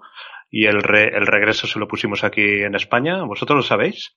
Creo que es Aliens, ¿no? Aliens. Eh, el, internacionalmente creo que fue Aliens y aquí le dijeron el Aliens el regreso. Había que ponerle una coletilla, como siempre. Bueno, esta peli estuvo, se estrenó en 1986 y a diferencia de, de la primera, que fue rodada por, por el Tito Scott, pues aquí tuvimos a James Cameron, al señor James Cameron. Y esta vez cambió, yo creo que aquí también estamos de acuerdo, eh, de realizar una peli de terror con tintes de ciencia ficción a una cosa, pues le dio la vuelta a la tortilla. Hizo una peli de acción, para mí una muy buena peli de acción, con algunos toques de terror y, y bastante videogamera, ¿no? Es, eh, tenemos ahí toda una trama en que estamos mm, la- el grupito de marines matando a los, a los bichos de turno y al final la prota que se enfrenta al, al final boss, que, es la, que es la reina. Em, ¿qué, ¿Qué es la característica que, diferencia más a esta película con respecto a su predecesora, Agustín? Bueno, pues yo creo que estamos todos de acuerdo en que es el ritmo. O sea, mientras que la primera película era como más tranquila, era una película donde había una orientación más a un suspense, mantener el suspense, mantener la, la intriga, eh, pasamos a una película que sí que es cierto que tiene una primera fase eh, tranquila, relativamente, pero que es una película que eh, va más orientada a la acción. Además ya no solo vemos a un alien, sino que vemos a un montonazo de aliens. Por tanto, es un, es un giro de tuerca de lo que sería la, la, la es un, es un cambio de registro de la, de la saga. O sea, ya sí que tiene momentos de terror, tiene momentos, pero es una película de acción. O sea, es una película de aventuras, de acción, acción desenfrenada, además con, con un, con un guion muy, muy estándar. Es decir, eh, volvemos y nos enfrentamos a los aliens. Son cuatro marines que van a matar ahí un montón de aliens y salen, salen mal parados. Y, en fin, eh, sigue un guion muy tradicional, muy de los años 80. Y, bueno, es, es un cambio de registro total. Muy divertido. Es un, yo, ya os digo, yo, tal como comentaba al principio del, del podcast, eh, yo por entonces tenía 12 añitos, 11, 12 añitos y, y cuando veía las imágenes por, por cuando, cuando vi la película me quedé alucinado. O sea, era un cambio de registro brutal respecto a la primera. ¿En tu opinión, Albert? Yo creo que es el, la película que más define el, el universo Alien porque te saca de la situación excepcional y amplifica todos los elementos que has visto en la película anterior. Te dimensiona mejor lo que es la Weyland Yutani. Te hablan más de ella. Está el Burk este, que más o menos es el, instrumento de la compañía para estar metido en esto. Te hablan más de, de Ripley como persona. Te hablan más del concepto del sintético. Te hablan más de los xenomorfos, ¿no? el xenomorfo que, en, que hemos visto en Alien básicamente es una máquina de matar astuta, ¿no? Y aquí, al poder manejar varios, se amplifica el asunto y entonces llega a la conclusión de Ellen Ripley de que esto es una colmena. Ellen Ripley los marines. O sea, una colmena y una reina. Claro, el concepto de la reina alien, yo me acuerdo de haber visto la película de estreno en el cine, me voló la cabeza. Bárbaramente. es una, es una, una auténtica genialidad. Es coger todo lo que había en la primera, que es una, por comparación, es una película minimalista, y aquí hace -huh. crecer a lo grande. También hay que decir que es una película hija de su época, a mediados de los 80, Rambomanía había a paladas, amigos. James Cameron, guionista de Rambo, hablándote un poco. Que bueno, que si hubiera dirigido en la película y no George Pancos Matos, estaríamos flipando. Pero, pero eh, es una película de 86 que viene en el 87. Nada, cinco minutos después. Viene John McTiernan con Depredador. Es decir, la acción militar o la acción militarista. Eh, por ejemplo, estamos también a cinco minutos que se ha estrenado Top Gun. Digamos que el, el, cine americano había perdido un poco el complejo de la culpa de guerra de Vietnam y demás, que es normal. Normal, lo pasó muy mal la sociedad americana. Pero aquello de decir, vamos a hacer películas con soldados y que sean machotes y tal, tenía un cierto tono, como te lo diría yo, de auto, no diría autoparodia, pero un tono autoconsciente, ¿no? Eh, podías volver a sacar soldados que fueran la caña. Y podías sacar soldados que fueran vacilones y aquello de, me, mira, mi novia qué guapa es, y dices, va a morir. Todo eso podría volver. y está, está imbuido dentro de la película. Y fue algo que a posteriori marcó la saga porque a Sigourney Weaver no le gustó tanto. Pero de, yo creo que es un, una película muy acertada en todo lo que explica, en cómo lo explica. Los marines son para estrangularlos, pero te caen bien. Que es una cosa muy meritoria. El otro día, viendo la película, le enseñé a mi hijo el, el momento en que salen del hipersueño y te los presentan. Que dura dos minutos de reloj y te los han presentado y te caen estupendamente bien y molan un Es el, es el premologismo, pero bien hecho. Oh. Y todo eso pues combinado con una película que tiene ritmo eh, para lo que se lleva ahora. Yo soy muy Michael Bayista, parece una película como una nada comparación, pero no cae en el rage, que es, es el ritmo desaforado, que eso Michael Bay lo hace muy bien. Pero es una película que yo me, me, acuerdo de haberla visto en el cine y haber vibrado. Es una de esas películas que me hicieron saltar en la butaca. Porque funcionaba todo. Funciona la acción, funciona el espectáculo, funciona los momentos de efectos especiales. Todavía está muy bien y tiene efectos muy complicados. Pero sobre todo llega al punto donde te quiere llevar Cameron, que es un grandísimo director, que es Ellen Ripley en el ascensor yendo a Pornot que yo, es el momento que a ella le valió la nominación al Oscar a la mejor actriz y es un momento en que ella le dijo a Cameron, porque esto eh, en revistas de cine lo explicó ella. Dice, no entendía el personaje y ella me dijo, tú no tienes que entender nada, eres Rambo. Se lo dijo así. y ella de, no salió muy contenta con, con esto de hacer una película con armas, tiroteos y demás, y de ahí vino Alien 3 que es marcadamente diferente. Pero esta película es una de esas secuelas que funcionan y yo sigo pensando que esta me gusta más que la original. ¿Que te gusta más esta que la primera? Me gusta más esta que la primera. Pero lo que pasa es que la primera la tienes que haber visto. O sea, es el suministro de información que necesitas para disfrutar la segunda, siendo muy reduccionista. O sea, las dos son enormes, pero gustarme como gustarme, pasármelo bien, me lo paso más, más con esta.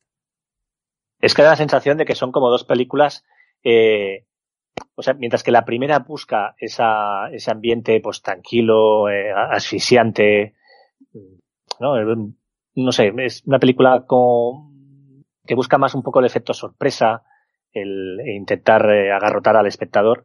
En cambio, la otra es, te cuenta una historia, pues, con el mismo, con el mismo personaje, el, alien, etcétera, pero desde un punto de vista narrativo totalmente diferente, ¿no? Es decir, te da, es cierto, te da mucha, mucha más información. Esas dudas que te podía despertar la primera película de decir, bueno, ¿y de dónde han salido los huevos? ¿Y, y qué es esta nave, no? pues es, ciertamente aquí profundiza un poco más en todo eso y te lo da con, con una dosis radicalmente opuesta de, de acción, eh, con momentos brillantes también de, tensión y luego con un combate final con la, con la reina también brutal. Brutal. Es decir, dentro de lo que es el género de acción, una de las escenas de acción más conocidas sin duda es ese combate en el que ella monta ese robot, eh, ese robot articulado y lucha contra, contra la, contra la reina, ¿no? Que es una pasada. La verdad es que eh, esta película, eh, yo creo que sí, estamos de acuerdo que es una peli de, acción, pero la acción empieza a desencadenarse cuando ha habido previamente, se ha tomado su tiempo James Cameron, especialmente en la versión, en la versión en el Director's Cut, en la versión extendida, mm. explicando mm, la situación en la que nos encontramos y por la cual Ripley se ve abocada a, volver, a volver al, planeta donde se encuentra la nave, donde causó todo ese, ese, la muerte de todas sus compañeras, de sus compañeros y el trauma, su trauma vital, que ha sido aparecer 57 años después, eh, rescatada y perderse la vida de su hija, lo, lo cual eso también tendrá su importancia en el, en el desarrollo posterior. Es decir, que cuando empiezan los fuegos artificiales, todo ese momento es verosímil porque antes lo ha construido muy bien, ampliando, como habéis dicho, ese, universo, lo, amplía de una manera muy, muy eficiente, muy creíble. Volvemos a un poco, eh, aunque es una película muy diferente en, cuanto a carácter, eh, sí que mantiene mm, ese espíritu de, de, verosimilitud de la primera. Eh, teniendo en cuenta, bueno, pues eso que, has comentado, Albert, ¿no? De, que son un poco, los marines son un poco caricaturas, un poco, un poco exageradas de sí mismos, pero en cuanto a la construcción de la trama, el entorno, el ambiente y, y lo que pasa, a mí me parece muy creíble y por tanto lo otro lo, lo acepto de una manera mm, que a lo mejor si hubiera empezado la, la peli, estamos a punto de llegar al planeta este y te hacen una previa muy cortita y, muy poco trabajada, pues me habría chocado más, ¿no? Que es muchas veces lo que te encuentras ahora. Eh... Sí, porque aquí tiene James Cameron, que es guionista, es, eh, es un escritor, ¿cómo te lo diría? No es un escritor maravillosamente original, pero algunas cosas las hace muy bien. O sea, hace plantados de cosas que están bastante bien. El plantado es aquello que tiras en un momento y recuperas más adelante y tienes que plantar para que determinadas cosas no parezca que las ha hecho un mago. Que se arreglan a la manera que hace Cameron y las hace muy bien, ¿no? Eh, cuando tienen la, la primera inserción, el primer tiroteo, es aquello de, no disparéis por aquí que hay un rector nuclear. y no reaccionáis por qué, ¿no? Eh, eso nos lleva a un punto donde el sintético dice, asomos a la ventana y hay el escape de gas. Dice, eso es una ventilación porque el reactor efectivamente se ha ido a hacer puñetas. Funciona muy bien, te ha llevado 10 segundos explicarlo en una escena que además le añade tensión y la enriquece y lo recuperas más tarde. Es decir, James Cameron, insisto, Avatar, pues será poca juntas y todo lo que quieras, pero James Cameron en según qué cosas que son ciertas habilidades y ciertas nociones de cómo se escribe un guion, las maneja bien en esta película de saca petróleo. Sí, porque también hace lo mismo con el reloj, bueno, con esa especie de pulsera detectora, que después es el motivo por el cual Ripley vuelve a buscar a la, niña. ¿Eh? ¿Os acordáis que el, el, Higgs le da, dice, mira, no, estamos comprometidos, ¿eh? pero te doy esta pulsera para que, y luego que dices, bueno, a ver qué, qué, impacto va a tener esto, ¿no? Pues luego ella se lo da a la niña y eso es el, el eje que permite enlazar con ese tramo final donde Ripley baja con el ascensor a buscar la niña, ¿no? Sí, sí, es correcto. A veces son cosas muy sencillas, pero que tienen su lógica y que guionizan ¿no? toda la película. Que te lo, te lo presentan previamente con el suficiente tiempo para que cuando eh, lo que dice Albert, ¿no? Que, que no sea un, Deus ex máquina, lo ha hecho un mago. Ah, ah, pues, ah, pues esto sí, no, porque pasa ahora porque lo digo yo. O, te meten ahí un giro de, de, tuerca que dices, pero bueno, ¿y esto? Eh, sí, sí, en ese aspecto, la verdad es que lo, se lo ocurre muy bien. También en Mentiras Arriesgadas lo, lo hace genial James Cameron. La verdad es que es un tío muy, muy hábil para esas cosas. Uh, vamos a repasar un, un, poquito. ¿Por qué fue, sabéis por qué fue Cameron el elegido para esta segunda parte y no el propio Ridley Scott? Yo creo que fue algo que impulsó él. Eh, de hecho, él no había acabado todavía la, el, el rodaje la producción de, de Terminator, ¿cómo no? Y ya estaba por ahí trabajando en la secuela de Alien. Lo que no sé es, siendo él, insisto, James Cameron, eh, eh, guionista de Rambo, tira marinera. Si alguien lo vino a buscar, o fue el de moto propio que fue a buscar a quien fuese. Pero estuvo trabajando bastante tiempo, y de hecho, en el rodaje de Terminator, que hubo un hiato y unas esperas y todo el rollo, él, antes de empezar, había hecho un poco de tratamiento, y durante el rodaje le dio tiempo de hacer Terminator y de hacer 90 páginas más, por lo que he leído por ahí. Es decir, que él, estaba como muy implicado, muy implicado. Y si no recuerdo mal, eh, la productora de la película era Gaylan Hart, que en aquel momento era su esposa. Puede ser. Pues mm, no estoy seguro. Estaba mirando, pero creo que el productor era David Killer. Pero no sé si fueron conversaciones previas. Pero sí que es cierto que fue él el que impulsó la posibilidad de, de, hacer la, la, película. Mientras justamente estaba rodando Terminator. Que vaya tela, ¿eh? Rodar dos películas de este, de este calibre eh, tiene narices. Claro, pero Terminator hay que tener un, un, poquito de salto de fe. O sea, Terminator, James Cameron, este chico que era camionero, venía a hacer que era pirañas, vampiros del mar, una cosa así. o sea, tienes... Hombre, yo supongo que se le debía comentar por ahí. Está haciendo una de ciencia ficción con el, con el austríaco loco de las películas de Conan y parece que tiene buena pinta, pero bueno, la película todavía no estaba, ¿no? Sí, bueno, pero si, eh, si tiene la capacidad para planteárselo eso, supongo que es que porque tenía opciones, veía opciones de trasladar una película que había sido tan exitosa como Alien y tener la confianza en sí mismo como para que alguien le produjera esa idea, ¿no? O sea, tienes que tener algún tipo de estatus para poder permitirte el lujo de hacer algo así, ¿no?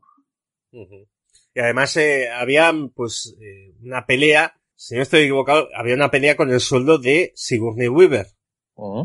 Que quería cobrar, no sé si quería cobrar un millón o dos millones de dólares, que ahora mismo el chocolate del loro, amigos. Pero en aquel momento, que una actriz, una actriz, porque el escalón salarial era brutalísimo en aquella época, quisiera cobrar, no sé si eran 100 veces lo que había cobrado por la primera entrega, a los de Fox les voló la cabeza, pero eh, por lo visto ella con Cameron eh, hablaron y Cameron la quería tener y tal. Incluso hubo, si no estoy equivocado, un tratamiento en que le dijeron a Cameron, prepáralo por si ella no está. Que podemos hacer básicamente la misma película. Pero bueno, al final, entre Cameron, el productor, eh, eh, la productora, que no es exactamente lo mismo, Sigourney Weaver, pues hubo un acuerdo y pudieron hacer la película que hemos visto. Volviendo a, a la carrera de James Cameron, eh, eh, bueno, ya habéis comentado que estaba aliado con los, con los Terminator, luego hizo esta, también estuvo por ahí Abyss, luego Abyss que por, cierto a mí me gusta bastante, en, su momento fue una peli que me, que me impresionó. Mm. Sí, Abyss la hizo entre los dos Terminators, ¿no? Sí. Además creo que Sí, además creo que fue una, en su momento fue la película más cara, puede ser, una de las películas más caras de la historia o algo así en su momento. En la loca carrera que hubo de disparate de, de presupuestos. Primero fue La Jungla 2, mm. luego fue Avis y luego fue Desafío Total. Que fueron prácticamente películas de que en un año se estrenaron las tres y, cada una de ellas era más cara que Superaba la otra. Sí, sí. Eh, y ahora mismo, pues, yo tengo muy claro que me parece que Desafío Total costó 65 millones, que dices, una furlería. Una ridiculez. Yo que le ha costado 57, o sea, imaginaos. Sí. Buah. 57, Joker. Ya me parece demasiado. Sí, pero eh, hay que sumar la inflación y, que bueno que es una película de gran estudio con un acabado tal y pascual, pues las películas. ¿Qué película costó 300 millones? Eh, Star Wars, la última. 300 millones. 300 millones. Vale. barbaridad. Bueno. Y este, bueno, de alguna manera, como comentábamos en la, en la peli anterior con, con Ridley Scott, eh, Cameron en el 21, en el siglo XXI, en este siglo, ha perdido un poco ese fuelle, ese fuelle que tuvo en esos, en esos 20 grandiosos años que tuvo entre los 80 y 90. Y, bueno, nos dio Avatar, por supuesto, pero a partir de ahí, vale, se ha quedado en un segundo plano, ha producido cosas con más o menos éxito. Dicen que está ahí dejándose la piel para sacar la, completar la pentalogía de Avatar pero, pero bueno, es un tío que yo, la verdad es que lo echo de menos. Igual que al Scott Stone. Yo creo que eh, en un momento determinado siempre ha sido un tío con mucho ego. Y también hay que decir que sin el ego que él tiene no habría llegado donde ha llegado. O sea, por ejemplo, Titanic se debe al puñetero miedo que le tenían los ejecutivos de dos estudios. No de uno, de dos. Que no tenían narices de echarlo y le dejaron hacer la película. O sea, eh, el, ego de James Cameron pues produce estas cosas. Pero yo creo que el éxito de, Avatar fue incluso contraproducente. Para, para que él siguiera haciendo películas con una cierta regularidad. Una película de James Cameron cada cuatro o cinco años, yo creo que nos la merecemos. Pero bueno, se ha metido en un proyecto muy grande, muy grande, muy grande, justo en el momento en que ya el 3D que él impulsó, no sé si sobrevive en alguna parte. A ver qué, qué se le ocurre esta vez, ¿no? Sí, porque desde la película, desde Avatar, que no sé si es del 2009 creo, no ha hecho nada más, ¿no? Creo recordar. No sé si como productor o algo habrá hecho alguna historia, no sé. documental o cosas así por el No sé si estaba yo lo único que recuerdo es que estaba, creo, puede ser que estuviera metido con algo de Alita, eh, en la película esta de Ángel de Combate. No sé si era sí, productor Alita, o Sí. Produjo Alita Pero claro. con Robert Rodríguez, que también vaya a par. Eh, no, Robert Rodríguez, que es un chico fantástico, pero no se ha visto en otra, ¿no? Y, mm. ¿y qué más hizo? Participó en la última versión de Terminator que a mí me gustó. Eh, ¿La última, la que ha salido, la, la, que han estrenado hace poco? Sí, la que se tenía que haber estrenado para ir bien a mediados de junio y no, no a primeros de octubre, ah. porque pasan estas cosas y que a mí me gustó. No, no, he tenido, no he tenido tiempo de verla, pero bueno, ya le echaremos un vistazo. A mí me, a mí me gustó la, la Higgs de turno. La, la chica esta, la bigarda rubia, que lo hace fenómeno. Y bueno, al Tito Suache se le nota mucho la edad. No sé yo. Hay una, hay una serie para mí es una película. Hay una serie de concesiones para que vuelva Arnold. Linda Hamilton a mí me cuadra que esté ahí, está bien. Pero hay una serie de, de, de, cosas que son, digamos que podrían haber probado hacer la misma película sin Arnold. Igual te funciona igual. Igual te funciona hasta mejor mejor dicho. Pero bueno, sí. para quien tenga una duda, yo creo que es un rato entretenido. Sí, entretener, entretiene, pues muchísimas producciones de ahora, pero una que, que, te deje huella como estas películas de las que estamos hablando ahora, cuesta, cuesta encontrar. Cuesta encontrar, hombre, son también películas que marcan una época y no son, no es fácil que se dé la, la conjunción de creatividad, dinero y, y voluntad para, para, para poder lograr estos, estos productos. Bueno, pues eh, vamos con el reparto. Eh, Agustí, cuéntame, ¿quién, ¿quién tienes por ahí? Bueno, eh, a ver, de reparto, yo destacaría que en esta segunda película de Aliens el, el regreso, es, mm, destaca, yo recuerdo especialmente esta película también por el papel de Bishop, es decir, el actor que hace de Bishop, eh, mm, creo que es un personaje que cobra una relevancia importante, además es otro cambio radical respecto a la primera película, mientras que la primera película nos ofrece los sintéticos o el robot como algo negativo, aquí el, fijaros que Cameron juega con el suspense eh, sobre cómo va a actuar eh, Bishop, fijaros que también hay algún momento en que hay un marine que le pregunta, eh, Bishop, ¿cómo estás? ¿no? Y hay como una mirada sospechosa, es decir, Cameron juega con el espectador sabiendo que seguramente muchos ya han visto la primera película, como diciendo, uy, este Bishop, a ver por dónde va a salir, ¿no? Y no, finalmente nos encontramos con un Bishop que acompaña, es un héroe, es como un segundo héroe, ¿no? Que es, curioso. Eh, es como también cobra protagonismo en esa recta final ya en, endiablada de ritmo que tiene la película. Y luego eh, tiene una serie de elenco de personajes en todos esos marines que es eh, realmente fantástico, ¿no? El personaje de Hicks, el personaje de Hudson, el Pazquez, eh, no sé, esa mujer que, que es, dura, ¿no? Que parece un marimacho, en, en fin. No sé, ese, digamos, hay un elenco de personajes que algunos de ellos, los pobres, pues eh, luego pues, desaparecen rápido en el primer ataque cuando entran ya a, van al reactor. Pero aquí hay un elenco más variado de, protagonistas, por así decirlo, que en la, que en la primera película, ¿no? Mientras que la primera película, digamos, acaba siendo eh, todo focalizado en, en Sigourney Weaver. Aquí, pues, eh, digamos, hay varios personajes interesantes y con su propia personalidad y bueno, eh, yo creo que los, muchas de las frases, muchas de las, eh, de, muchos de los, mm, de esos latiguillos que sueltan algunos personajes durante, durante la película, eh, también quedan en la retina, eh, forman parte también de, de, la gracia de la película, ¿no? Es que en los 80 se llevaba los, los one-liners. O sea, ah, one-liners. El, otro día, sí. el otro día viendo la peli, aquello de venga nenas a trabajar, estamos en los marines, sí. cada ah, comida es un banquete, cada paso es un desfile, todo esto, lo iba diciendo yo y, y, me iba riendo, digo, qué listo soy que me acuerdo. Qué tonto. Sí, sí. Bueno, pega mucho, pega mucho con, con, con, o sea, encaja mucho con el lenguaje que te esperarías de los marines, ¿no? Eh, desenvueltos, eh, el sargento Apon que hace como de padre, ¿no? Eh, como de padre que se, que, que, se pelea con el Higgs, que se pelea con el, con el Hudson sobre todo, ¿no?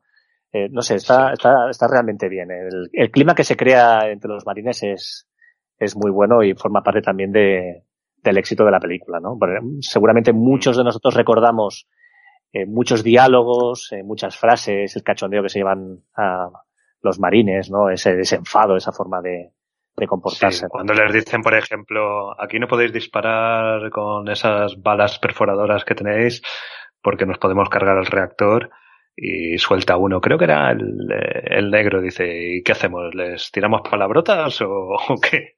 Sí, sí, tienen, tienen frases, tienen frases míticas. Hay un... Está, está Vázquez, Vázquez, perdón. Vázquez, Vázquez. Sí. Vázquez, mito erótico, amigos. Sí. La sí, sí. Vázquez es sí, sí. el personaje, uno de los personajes con los que más te quedas y en toda la película tener frases tiene 8 10 oh. y el minutaje tendrá 10 minutos en pantalla si llega, pero has encontrado a la persona adecuada haciendo el papel como se debe. Sí, sí, sí. O sea, cuando Además pasa... se pone a hacer dominadas, te quedas con él. Sí. Es sí, fantástico. Sí. Pero bueno, es que Vázquez con una, con una mirada te, te cerraba las frases. O sea, pero es que además pega, pega, bofet, pero pega bofetadas, el comentario que le dice al otro, dice el, el Higgs, ¿no? Que le pregunta, oye, ¿te han confundido alguna vez con un hombre? Y le dice ella, ¿no? ¿Y, y a ti? ¿No? Y le pega, le pega una bofetada, ¿no? Y eh, tiene, tiene, y luego, no sé, creo que en partes de la película está masticando un chicle, tiene ese aspecto de tía dura, ¿no? Del palo, hostia, esta tía mola, ¿no? Esta tía es enrollada y, y es uno más, es, es, o sea, es uno más de, encaja perfectamente en, en ese ambiente, ¿no? Es, es una, además, es una personaje interesa, interesante. Además hay un concepto que se habla poco, pero es una unidad de marines mixta. Sí, sí. Y aquí, aquí no hay eh, ningún tipo de distinción de sexo, ni de... No, no, no. No, no, no, son todos iguales. A efectos de una película que transcurre en el futuro, está muy bien. Uh -huh, Porque sí, no, no pasaba, no sé si pasa ahora, supongo que alguna unidad mixta tendrá el ejército americano en, en algún rincón del mundo, pero en aquella época era una cosa que no se había hecho. Y es un acierto de guion, porque tú estás viendo la película en 1986 y en esos pocos minutos de presentación no te das cuenta, lo asimilas, es algo natural. Esta vasca están todos boleados igual. Ellos Sí, sí. Es que además a, a Vázquez, eh, daos cuenta que Vázquez hace, hace pareja y bueno, parece, se quieren bastante, ¿no? Con, con el otro, con el rubio este bigardo, Sí. el, el Drake, creo que era. Sí. Y, Y bueno, el Drake eh, es un tipo bastante lógico porque lleva el arma pesada, lleva la, la ametralladora con el, con el artilugio esta para poder manejarla desde, desde la cintura. Mm. Y normalmente ese tipo de armas lo llevan tipos fornidos que, que, pueden llevar el peso, aguantar el retroceso cuando disparan y tal. Y, y bueno, Vázquez con lo pequeñita que es, pero vamos, desde el primer momento te están diciendo. Sí, es, Soy más dura que las piedras. Además creo que se lo dice el otro. Qué, qué dura eres, Vázquez. Es como una declaración de igualdad de sexo, ¿no? De decir, oye, mira, aquí está, tanto si es un tío como es una tía, todos aquí van a, mm, están apechugando, es una unidad y no hay distinción de, justamente lo que dice ¿no? Albert, que no, no hay, no hay distinción de, de género. Sí, hay, y hay otras dos, hay otros dos marines más que también lo hacen fenómeno y que se les nota carácter y, presencia, aunque, aunque tienen papeles mucho más cortitos. Una es la, la sanitaria, la médico, que también se le nota ahí con, con la expresión ahí dura. Tiene, tiene un aire a Gina Carano, más, más blanquita, pero, pero tiene un aire. Y, y luego la, la piloto de la lanzadera, que también lo hace genial, que la tía es súper cool. Mm. Es una coña marinera Tom Cruise, cuidado, porque si te fijas, sale con las gafas de aviador en medio de aquella sopa de guisantes. Sí. Sí, con su casco, con el nombre en el, en el casco pintado y tal. O sea, es, es una, yo creo, eh, creo que es una coña Top Gun de narices. Pero bueno, yo es que veo fantasmas también. bueno, pues lo que dices, Top Gun se hace casi, no sé si fue, eh, ya se había hecho. El 85, o se hace al año siguiente o. Se hace al 85, ¿no? Pues bien. Sí, sí, hay mucho, mucho desenfado. Las conversaciones son muy, también es muy, como muy familiar, ¿no? Mientras que la primera película, las conversaciones son serias, de gente ya, pues, un poco ya madura, ¿no? 30, 30 y largos y tal. Estos no, estos son como adolescentes, hormonados y, van a saco, ¿no? Es, es, un cambio también de registro muy, muy radical. Sí, también permite lo que vamos a ver después, ¿no? Que la única persona con 12 dedos de cerebro se acaba imponiendo, ¿no? que es lo normal. Sí, sí, sí. Y, y, Ripley también tiene esos momentos de decir, anda, venga, no me jodas, ¿no? Que, que mm. os estoy diciendo cómo funciona esto, que no me hacéis caso. Eh, en fin, que sí, pero... está todo bien equilibrado. O sea, dentro de la, de, de la película que insisto, mm. puede parecer un argumento de película de tiros como, se parece un poquito a Depredador y tal, que vendrá luego. Dentro de todo eso, la película está bien equilibrada. Es decir, no, no hay Pero es que, sí. Sí que no cuadre. Mm. No, que estaba pensando el, porque esta la, esta me la he repasado esta misma mañana, eh, y, y me estaba fijando, aunque hay mm, estereotipos dentro de, dentro de la escuadra de, de marines, y la tipa súper dura, el, el, el bocaza bromista, el, el cabo Gis, que es el tío más templado, el, el padrazo que comentaba Agustí del sargento Ipon. Y luego tenemos el teniente, que no, el pobre Gorman, que no, no lo habíamos nombrado, que, que, es un poco pagafantas y tal, que es el novato, que es el, el que han puesto ahí, que es súper... Muy de, muy de, y muy de Vietnam, ¿no? O sea, la, la, típica imagen que tenemos de Vietnam de que el sargento ahí pones el curtido, pero el oficial sí. que está al mando es un novato que acaban de traer, ¿no?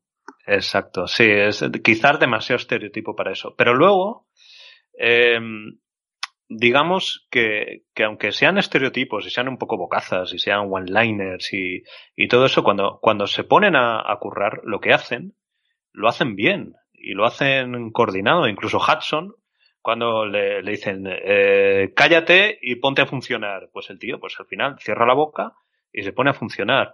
No son como los personajes que encontramos en las últimas películas, en las eh, Covenant y en, mm y en, y en Prometheus que, que, que, son absurdos de principio al fin y que dan ganas de, de abofetearlo y decir muérete ya porque me estás cansando de, de las estupideces que estás haciendo y, y, que me están sacando de la película. En cambio sí, estos... sí, sí, tienes toda la razón. Sí, que te, te, te crees en esos personajes. Es decir, eh, puedes estar de acuerdo o no en si realmente una unidad de marines eh, realmente se comportaría así, ¿no? Si serían como más profesionales y tal. Pero esa proximidad por sus comentarios, por esa familiaridad con la que eh, vas adquiriendo a medida que vas viendo sus diálogos, sus conversaciones, te crees sus reacciones. Es, sí, sí. Es. Estos pequeños detalles a veces hacen mucho más por una película que no, que no, pues esto que comentabas, ¿no? Que las recientes ves comportamientos totalmente absurdos, no te crees nada de lo que están haciendo. La estética. Eh, yo creo que hace muy bien trasladando a Cameron buena parte de la estética de la, de la primera película, sobre todo en la guarida, en la guarida que construyen los, los aliens para la reina. Y, y, bueno, las, los propios aliens, que ahora son muchísimo más ágiles y, tienen más movilidad y más rapidez que, que en la primera, que prácticamente no le vemos moverse. Y, y, y, bueno, lo sorprendente es que la reina alien eh, fue un bichardo articulado. Ahí no hay CGI. Ese, ese bicho lo construyeron y se movía y, y creo que he leído por ahí, no sé si será cierto, que es el bicho articulado que han hecho para películas más, más grande. Creo que, creo que Stan Winston, hasta que no hizo el T-Rex de Parque, de Parque Jurásico, ah. tamaño natural el, y, y, demás, no se había metido en una cosa igual. Eh, la verdad es que Stan Winston, por ejemplo, venía de trabajar con Cameron en Terminator, eh, con el diseño y demás, y claro, con, con Terminator es una película profundamente barata, ¿eh? ¿eh? Y ahí le funcionó muy bien la cosa, pero Stan Winston ha hecho cosas que son asombrosas y una de ellas es la Reina Alien y el combate con la Reina Alien porque también hay que pensar que el, el robot elevador que maneja Sigourney Weaver en plano general pues tienes que fabricar algo que ella más o menos pueda mover aunque sea ayudada por por elementos hidráulicos fuera de pantalla y demás eh, es una cosa meritoria. O sea, el trabajo de Stan Winston para quitarse el sombrero. Sí, además tuvieron que utilizar, creo, aparte de hidráulicos, etcétera, había como una especie de personas ahí como si fueran tirititeros, ¿no? Eh, moviendo, moviendo, es decir, todo un bastante complejo. Claro, hoy en día todo esto se hace por ordenador, pero lo cierto es que no eh, está muy bien logrado ese combate. Los efectos especiales, eh, ese combate final, realmente no tienes la sensación de estar viendo un robot. O sea, realmente está muy bien filmada esa escena, está muy bien trabajada y yo siempre tengo en la retina ese combate final como uno, como una de las escenas de acción, pues, que más me impactaron. Y la tengo, bueno, la, la revisito esa película normalmente igual que la primera cada año, como mínimo la veo una o dos veces ya sea porque la dan por la tele o porque me gusta verla porque la tengo en, en DVD, etcétera, y sigue sorprendiéndome de, de, lo bien hecha que está esa escena. Creo que era Sid Mead, el diseñador de producción de, de, esto, que falleció, creo que falleció antes de ayer, Sid Mead. Y hay, hay cosas que se agradecen mucho que son los escenarios, los decorados, que son mm. practicables, destruibles, etcétera, etcétera, eh, yo, por ejemplo, el final en, en, la, en la bodega de carga es un set enorme, es un set destruible, es un set que tiene una puerta hidráulica en el fondo, donde tienes que poder desmontar cosas para poder rodar. Es una cosa que se agradece. Ahora el, el, lo digital a veces eh, te quita esa sensación de los sitios de verdad. Porque se lo hemos aceptado. O sea, hay veces en que innegablemente estás viendo algo que alguien con mucha habilidad y mucho oficio, ha pintado y tú te das cuenta de que está pintado, pero dices, bueno, está pintado bonito. Pero aquello de, oh. de, de la fisicidad que te otorga el poder rodar en sets, claro, eh, claro. A, a, ti como espectador te llega más. Y sobre todo es una película que tiene un montón de sets y en el diseño, por ejemplo, del, de la instalación donde transcurre todo, yo creo que es un gran acierto que tengan que ir de un edificio a otro por exteriores, es un gran acierto oh. que eh, el, el, momento que te enseñan el mapa y tú no ves nada, y básicamente están señalando líneas con el dedito y todo el rollo, te da, te da un concepto de lugar grande que también se agradece. Incluso hay sets en mm. exteriores donde estrellan la nave, etcétera, etcétera. Todo eso está muy bien. Además y... que yo tengo, perdona, yo tengo la sensación durante la película de que estoy jugando también a veces eh, recuerda a Space Hulk, por ejemplo, ¿no? A, porque sí eh, esos marines, aunque no están blindados, no tienen esa, esa, armadura, ¿no? Pero que están moviéndose por túneles, intentando cazar a unos aliens. Y, sí. y, dos aspectos a recordar de la película, que siempre se me ha quedado en la retina, es el sonido de esas armas. El sonido de las ametralladoras es brutal. Eh, de sí. hecho, es algo que yo creo que todo el mundo que ha visto la película eh, y se le queda en la retina el ruido, de ese ruido especial que tiene esa, ese ruido como sordo. A, mm, es, es algo cojonante y luego el detector de el detector de sonido creo que es otro de los grandes aciertos de, de la película no también le crea un clima de de tensión, ¿no? En los momentos adecuados. Mm, exacto. El, el, rifle de, ¿cómo le llaman? Rifle de, de pulso, de pulsos. Sí, rifle de pulso. Que bueno, hace de todo, ¿eh? Lanza granadas y bueno. También está, en el sonido está, y estaba en la primera, ¿no? Esa, ese continuo como zumbido eléctrico. Exacto. Eh, sí, sí, sí. Mm. Que te da la sensación de lugar vivo a tu alrededor donde hay algo extraño, ¿no? O sea, el, el, mm. sonido de un fluorescente al zumbar. eh, y tal. Que es, en el fondo es, desagradable, pero te acompaña y ya no lo percibes. Pero que mm. aquí está presente, ¿no? Y es esa sensación de, joder, podría parar, ¿no? pero bueno. Y eso y el zumbido, y el zumbido del, del zumbido que hace el tic, tic, tic, no sé cómo, esa especie de respiración que tiene la máquina, la detector de movimiento, ¿no? Eh, todo eso sumado, más la música, que además la música aquí eh, sino es de James, James Horner, de Horner, que también está muy bien. Eh, lo, cierto es que, además a James Horner, por ejemplo, se le conoce mucho también por la banda sonora de Willow, ¿no?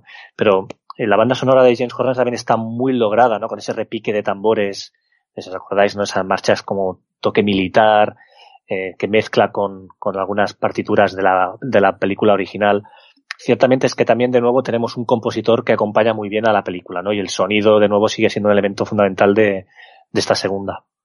Mm. Y la, y la humedad, porque aquí mm. Cameron también recupera la lluvia, eh, también y dentro están continuamente sudando, que se quejan de que mm. hace muchísimo calor calor húmedo, que Hudson también hace una broma sobre eso, y el Apon, cállate, coño. que lo tiene que comentar absolutamente todo. En fin, eh, Bill Paston, qué tío más grande, qué penica, que nos ha dejado. Bueno, mm, pues si queréis nos, nos metemos ya con la trama. Eh, eh, Albert, ¿le dejamos la alternativa a Agustí? Sí, que nos cuente un poquito. Muy bien. Pues bueno, pues nada. pues venga, pues las, esta segunda película eh, nos encontramos con Ripley que la encuentra la pobre vagando por el espacio perdida, eh, ya no sé cuántos años más, cincuenta y pico, y que evidentemente pues se sorprende al conocer la noticia de que ha estado tantos años eh, pues ahí en, un sueño suspendido. Y bueno, recibe la noticia de que evidentemente toda su familia, bueno, su hija básicamente ha muerto, eso pues evidentemente para ella es duro. Y la empresa, la Wayne Yutani, pues digamos la suspende por considerar que su comportamiento a la, hora de destruir la Nostomo pues no, no está bien explicado, digamos su argumento de por qué voló la nave no, no justifica esa toma de decisión, entonces pues bueno, la suspenden de, de su, de su puesto de capitana o de oficial.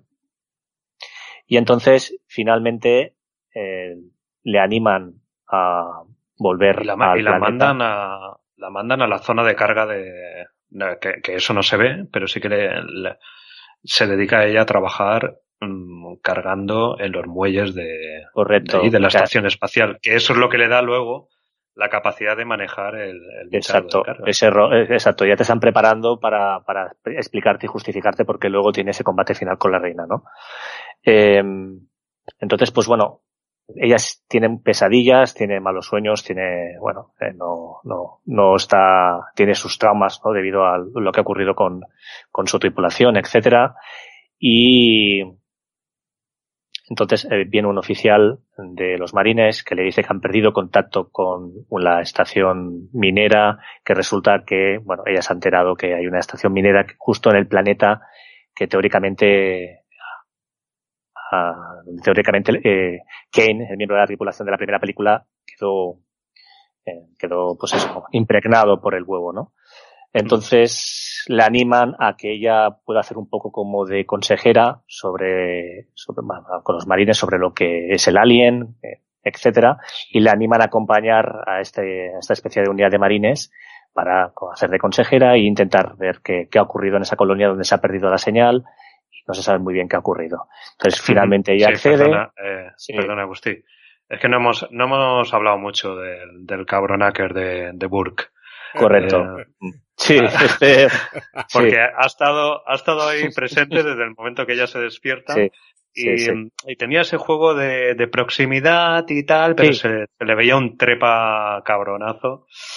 sí, lo que pasa que eh, creo que aquí es de nuevo, estamos con, con, la forma de hacer de James Cameron, ¿no? Es decir, fíjate que juega también un poco a engañar al espectador, ¿no? Es decir, eh, nos presentan a Burr como una persona amable, próxima, además es un, es un tío pequeñito, ¿no? Parece poca cosa, eh, parece educado, parece que tiene buenas intenciones.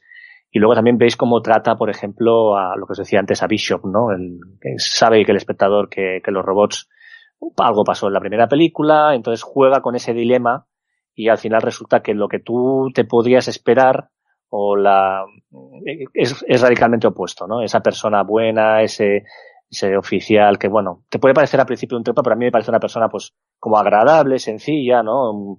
Incluso pardillo, y luego te das cuenta que, que, que no, ¿no? Que es un, que es un interesado. Pero si os acordáis, en los, bueno, es que no, no, no se mostrará. Pero yo, por ejemplo, yo viví los 80 ya al final de mi infancia. Estos 80, Paul Reiser está interpretando a un Yuppie. Y Paul Reiser es un gran actor. Está enorme.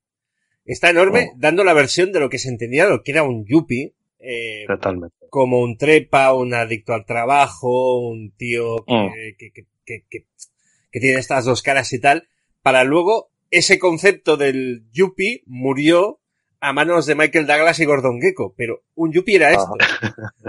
sí. y, ahí las tiraba, las tiraba con bala el, el amigo James Cameron.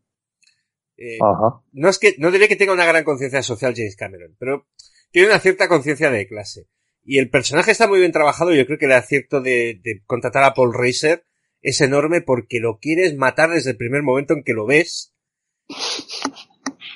Y es porque es muy buen actor. O sea. Pero a mí no me cae mal ese personaje. O sea, no sé, dices que lo quieres matar, pero a mí no me, no me cae mal en el sentido de que no te está presentando a un villano típico, eh, ¿no? Te parece como una persona que, bueno, eh, ¿no? Que tiene, ostras, no le han informado, ¿no? De que ha perdido a su hija, ostras, eh, no sé, se le ve como, bueno.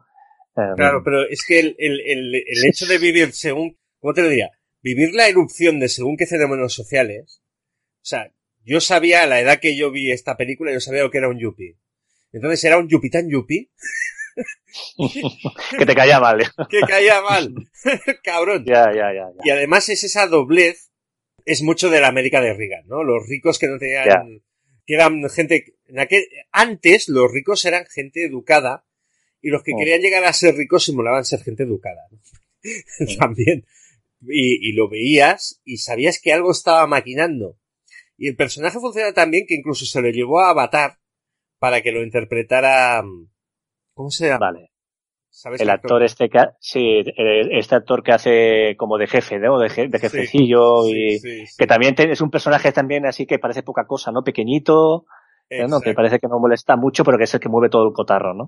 Exacto, Avatar, que es un greatest hits de sí mismo, tiene este personaje otra vez. sí, sí, sí.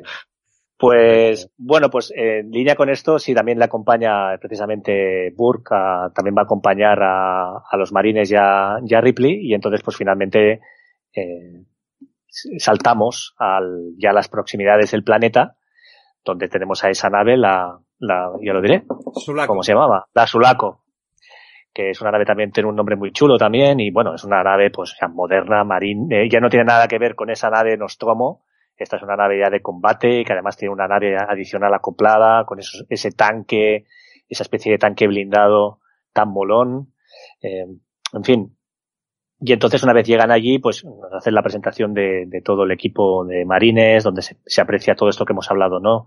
Esa familiaridad que tiene entre ellos, esa forma de hablar, ese one-liner, ¿no? Que le has dicho. Perdona, perdona, Agustín, perdona, perdona, que te interrumpa otra vez. Eh, cuando nos presentan la nave y nos presentan el interior, que nos presentan la, la gran bodega de carga donde está la lanzadera, hay una toma donde te muestra otra lanzadera al fondo, igual a la primera. Correcto. Y ya ahí, ya no te hace falta luego el Deus en máquina de, ah, si es que tenemos una segunda lanzadera en la, en la Solaco. Correcto, mm. es, es otro detalle que, que mm. luego recupera y que lo construye muy bien. Ese, ese tipo de detalles en los cuales respeta la inteligencia del, espectador, yo esto lo, lo, agradezco mucho y lo valoro a, a tope. Y bueno, aquí ya es donde empieza el fregado, de, digamos, de los marines bajan junto con, bueno, prácticamente baja todo el mundo, creo que no se queda nadie en la nave, y bajan en esa especie de, de nave, digamos, secundaria que va cargando con el vehículo blindado hacia las instalaciones que mm, inicialmente pues parecen abandonadas. Con no, no, no hay signos de vida. Y entonces una vez llegan pues es cuando viene justamente yo creo que también es una de las partes más divertidas o más que más me gustan de la película no esa intriga esa, ese despliegue inicial de los marines que se van moviendo qué demonios está pasando. Poco a poco se va viendo que ha habido combates eh, esa se ve el, efecto del ácido que tiene sobre, que ha tenido sobre los pasillos, barricadas que han construido los colonos, te están preparando ya, es esa fase, digamos, de preparación, de tensión, de, a ver por cuándo va a salir el alien o cuándo van a salir los aliens. Y no hay cadáveres, no hay bajas. No hay cadáveres, no hay nada, de no, todo misterio, la película sigue. Eh, creo que esa es una parte muy chula, es la preparación, ¿no? Te están preparando los marines nerviosos, eh, bueno, nerviosos y eh, nos presentan pues el detector de movimiento, etcétera, ¿no? Y bueno, para no alargar demasiado más la explicación, eh, finalmente encuentran que hay como una gran reunión familiar, ¿no? Que dicen hay una, hay una gran reunión familiar en uno, en el, en la, en el reactor de la, de la estación y deciden ir allí y allí es donde empieza ya pues el descalabro, ¿no? Los, atacan por, los, por, sorpresa los sorprenden, eh, se producen una matanza, tienen que salir por patas, esos marines tan, mm, tan chulos salen por patas rebotados, eh, cae, la, cae la desesperación, eh, Hudson está desesperadísimo, eh, en fin, y entonces aquí cuando ya empieza como una especie de, de, asedio, ¿no? Tienen que protegerse, tienen que empezar a sellar las torretas, esas, esas torretas tan chulas.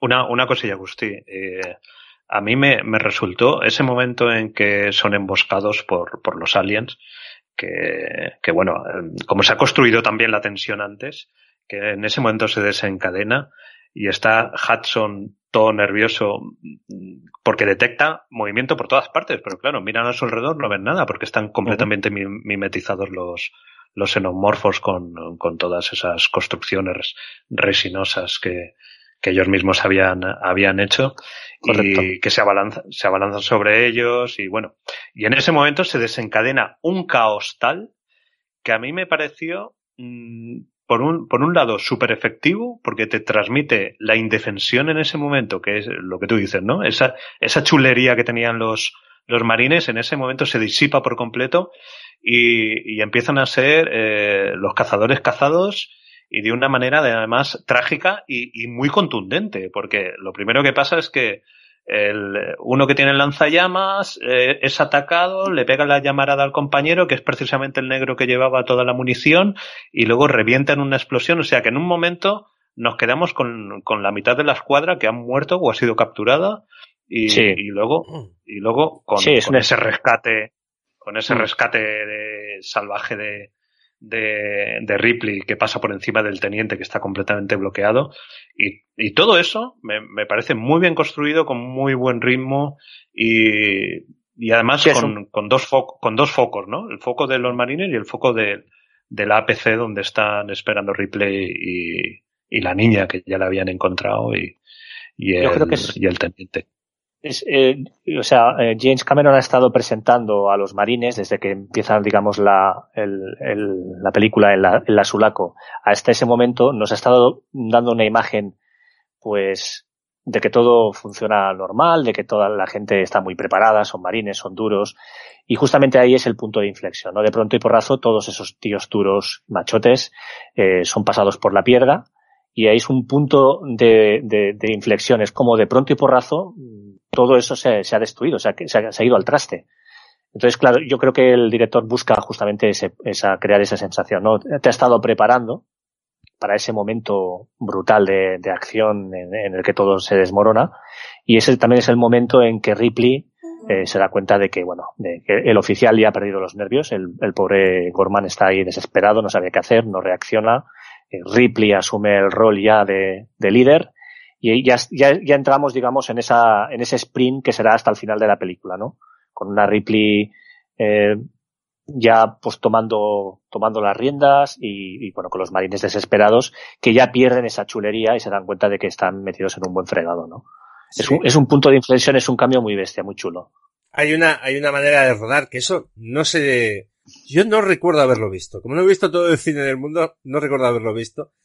Que es aquello de que llevan cámaras en el casco, que sí, ahora mm. está más asimilado, pero en aquellos momentos era de cosa de ciencia ficción y el teniente Gorman nos controla a través de pantallas, ¿no? Y cómo se van apagando las pantallas, cómo van desapareciendo los signos vitales. Narrativamente está muy bien y aumenta la sensación de caos. Porque Correcto. en realidad no llegas a ver, estás un poco como ellos. Ellos ven lo que tienen al lado y no alcanzan a, a distinguir el cuadro general. Y transmitirte esa sensación de que los están machacando después de haberte llevado, que han estado un rato, ¿eh?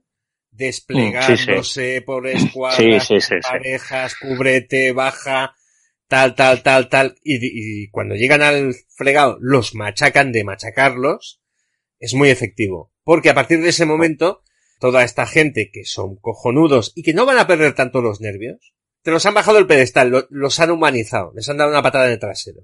Sí, sí.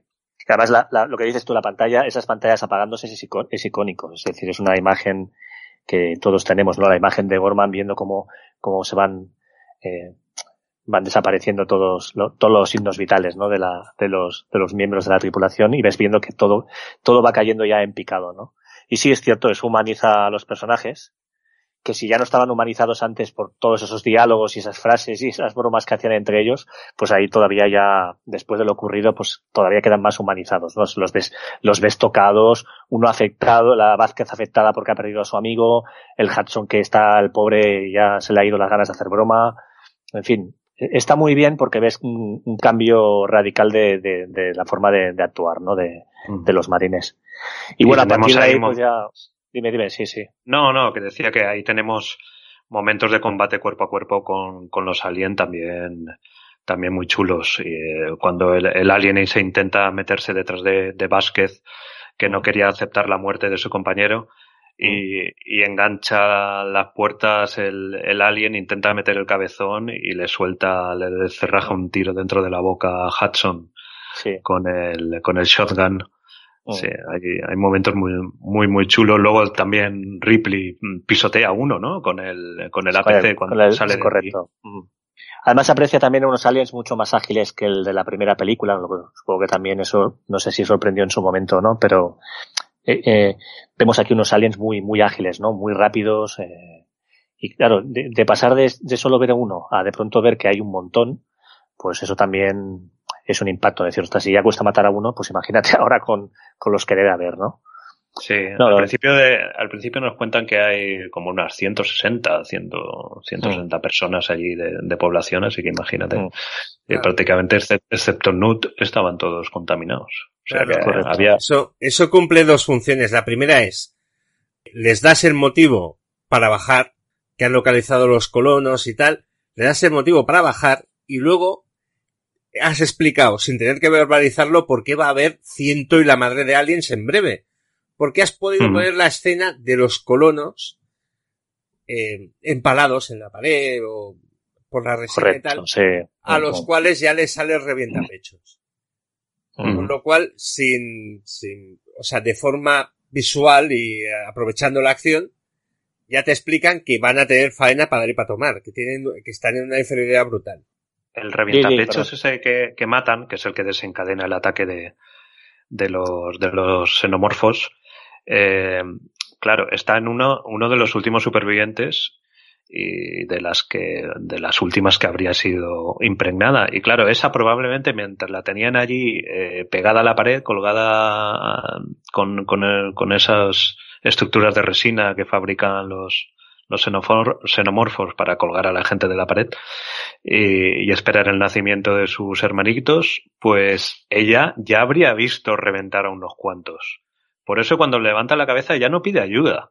Ella dice, mátame a la, a la, creo que en ese momento era una de las marines que le levanta la cabeza.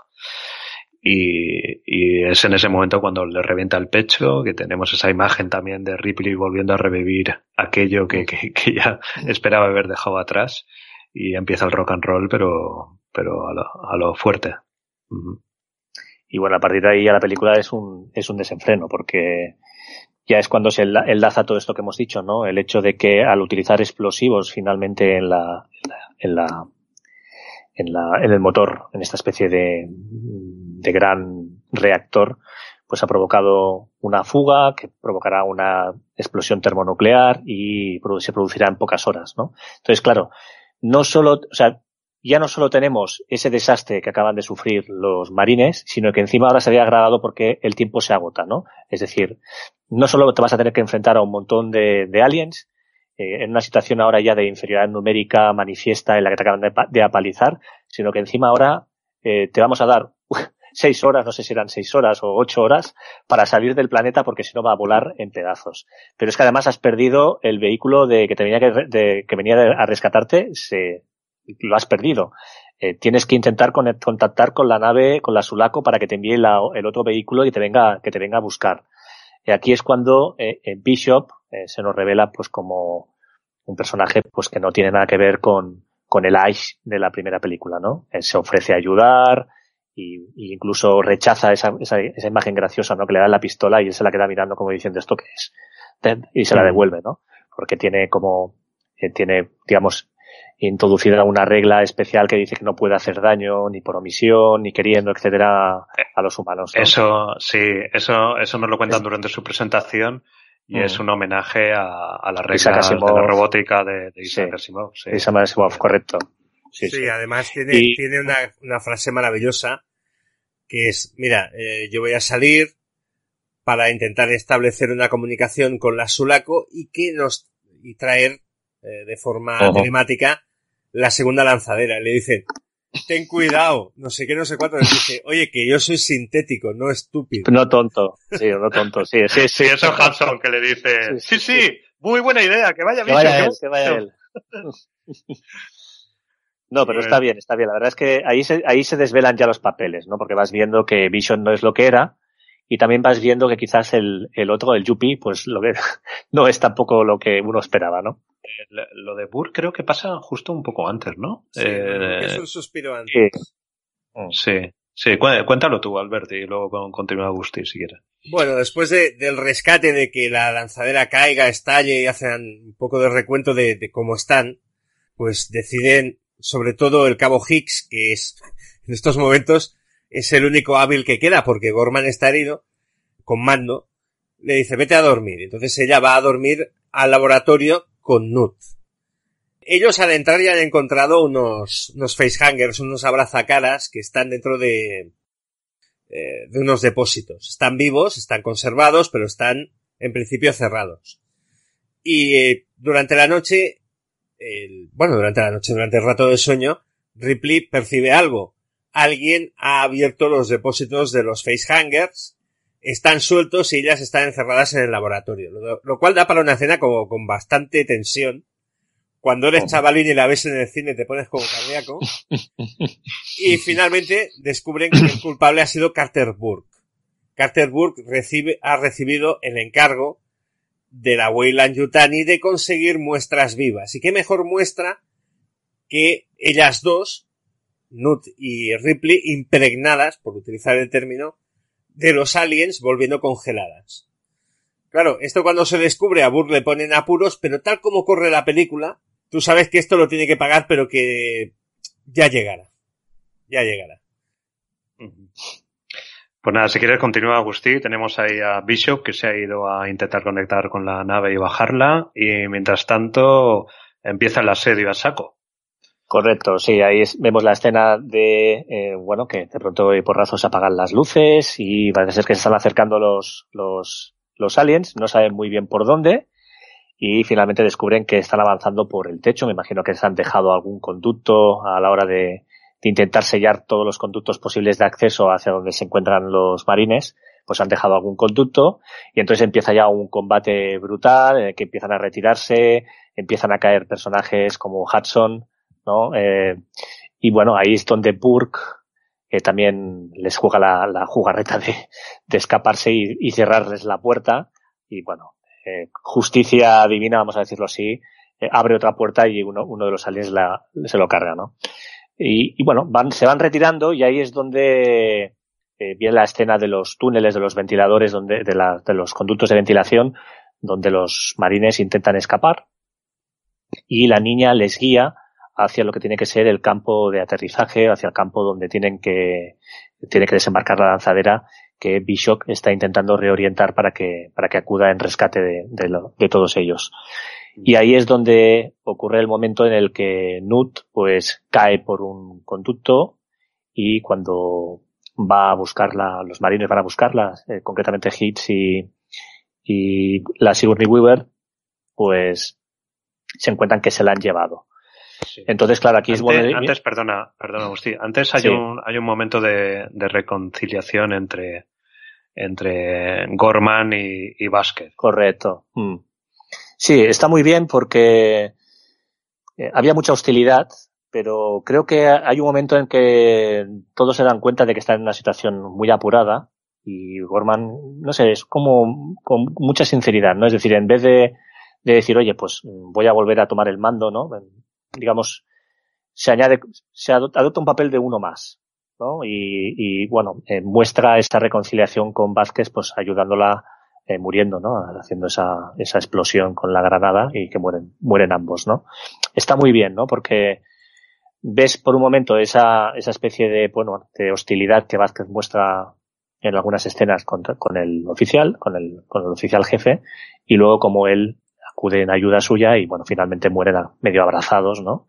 Y está muy bien. La verdad es que no, no sé si con eso Cameron intenta reconciliarse con, con Gorman o dotarle de un papel un poco más, no sé muy bien lo que está buscando ahí, pero realmente consigue crear un, Claro, es que Gorman no era mala gente, lo que pasa que era un tío que a lo mejor le faltaba un poco más de, de, de tablas, ¿no? Para, para, para comandar a un equipo en una situación tan crítica pero, pero seguía siendo un, un, marine y un profesional y un oficial y, y bueno. Correcto, pues, y al final, eh, y al final no, toma no es necesario tratarlo como un imbécil toda la película, ¿sabes? No, exacto, exacto. No, no es que se le trate como un imbécil, pero sí que es cierto que se nota que no tiene experiencia, ¿no? Pero sí que a la hora de la verdad, en el momento final, pues se comporta como se esperaría de un marine, ¿no? Acude en rescate de un, de un compañero y deciden, pues, morir antes de ser apresados por los aliens, ¿no? Está bien, ¿no? Es, es, es un final, digamos, digno para un personaje que, bueno, eh, despierta, digamos, ciertas sospechas de, de cuál puede ser su, su, su comportamiento real, efectivo en, en, la misión, ¿no? Y luego, pues bueno, ahí, cuando van a buscar a Nut, resulta que Nut ya se la han llevado los aliens, la han cogido, se la han llevado, entonces pues eh, aquí es bien el momento este momento que explicaba al ver de que, bueno, James Cameron le dijo, oye, tú, tú eres Rambo, ¿no? Eh, tú ahora tienes, sabes que Nut tiene el pulsa, la pulsera que le has dado que, que permite saber dónde se encuentra y, y bueno, eh, Bishop le comenta a Ripley que todavía tienen margen de tiempo para poder escaparse antes de que explote el reactor y por tanto Ripley aprovecha para armarse y dirigirse rápidamente hacia, en busca de Nut.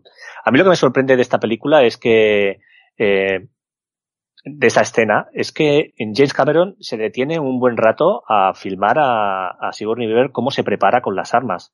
Eh, no sé si os acordáis, empieza a colocarse las cintas. Sí, o sea, es como del palo, eh, preparaos porque va a venir gorda, ¿no?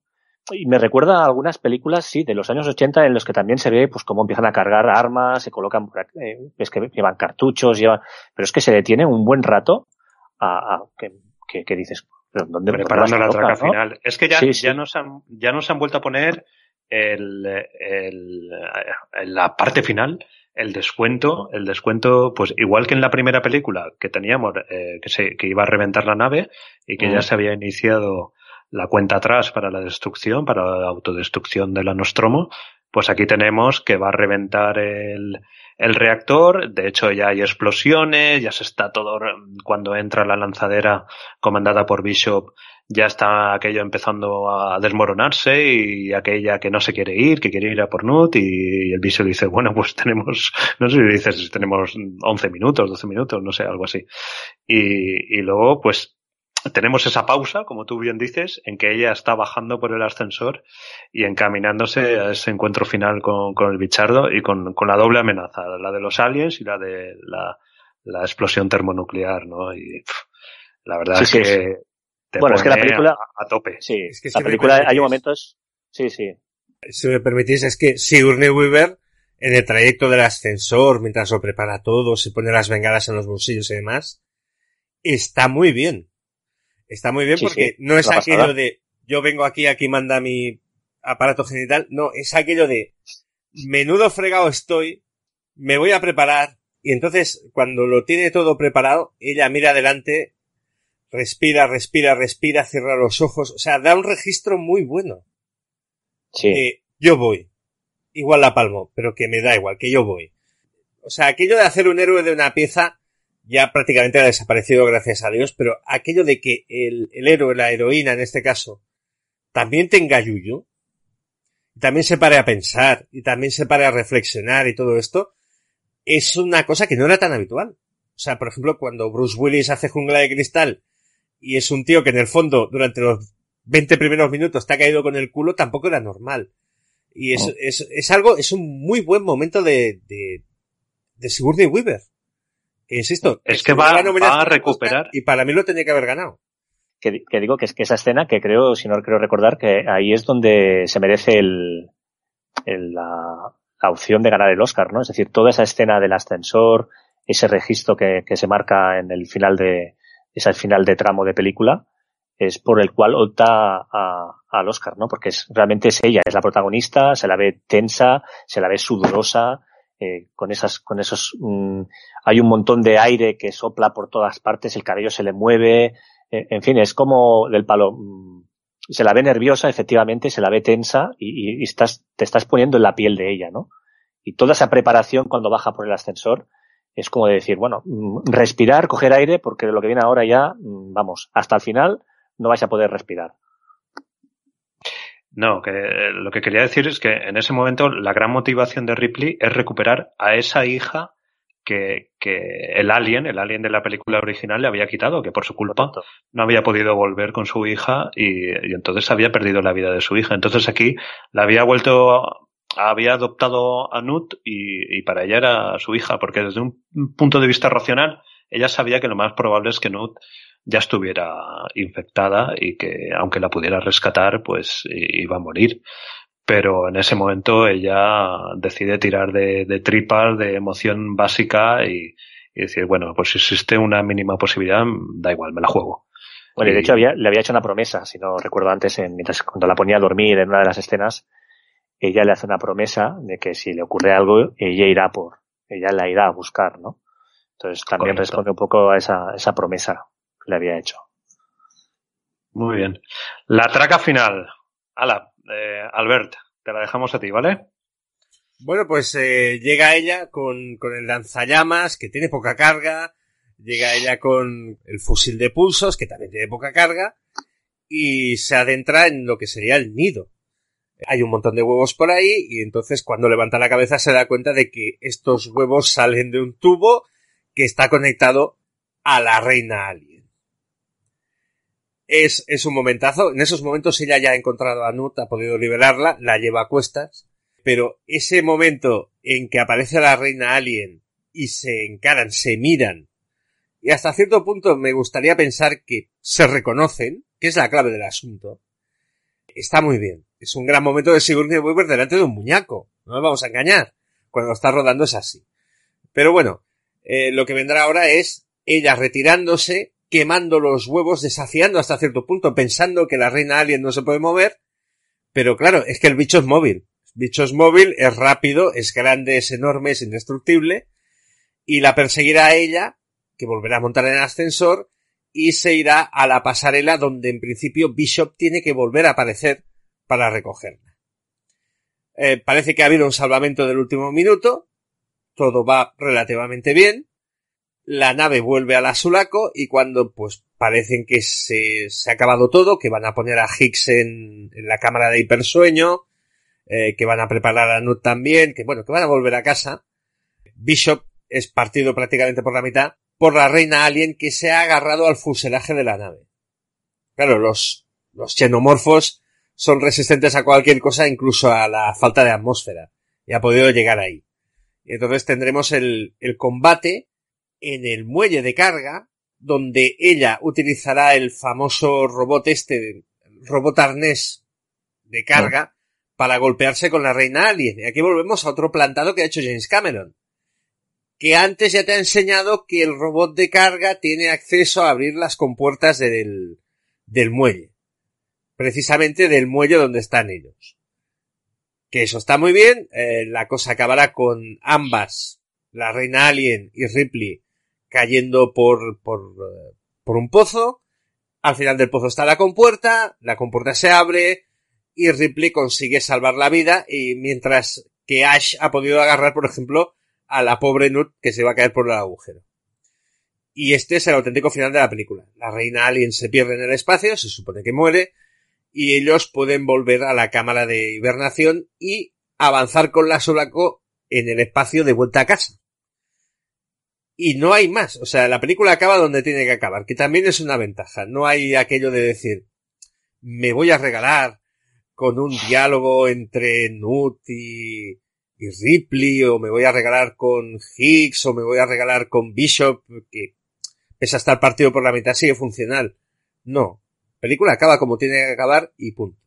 Pues nada, pues, pues para ir cerrando ya esta parte, eh, la verdad es que a mí es una peli que me encanta.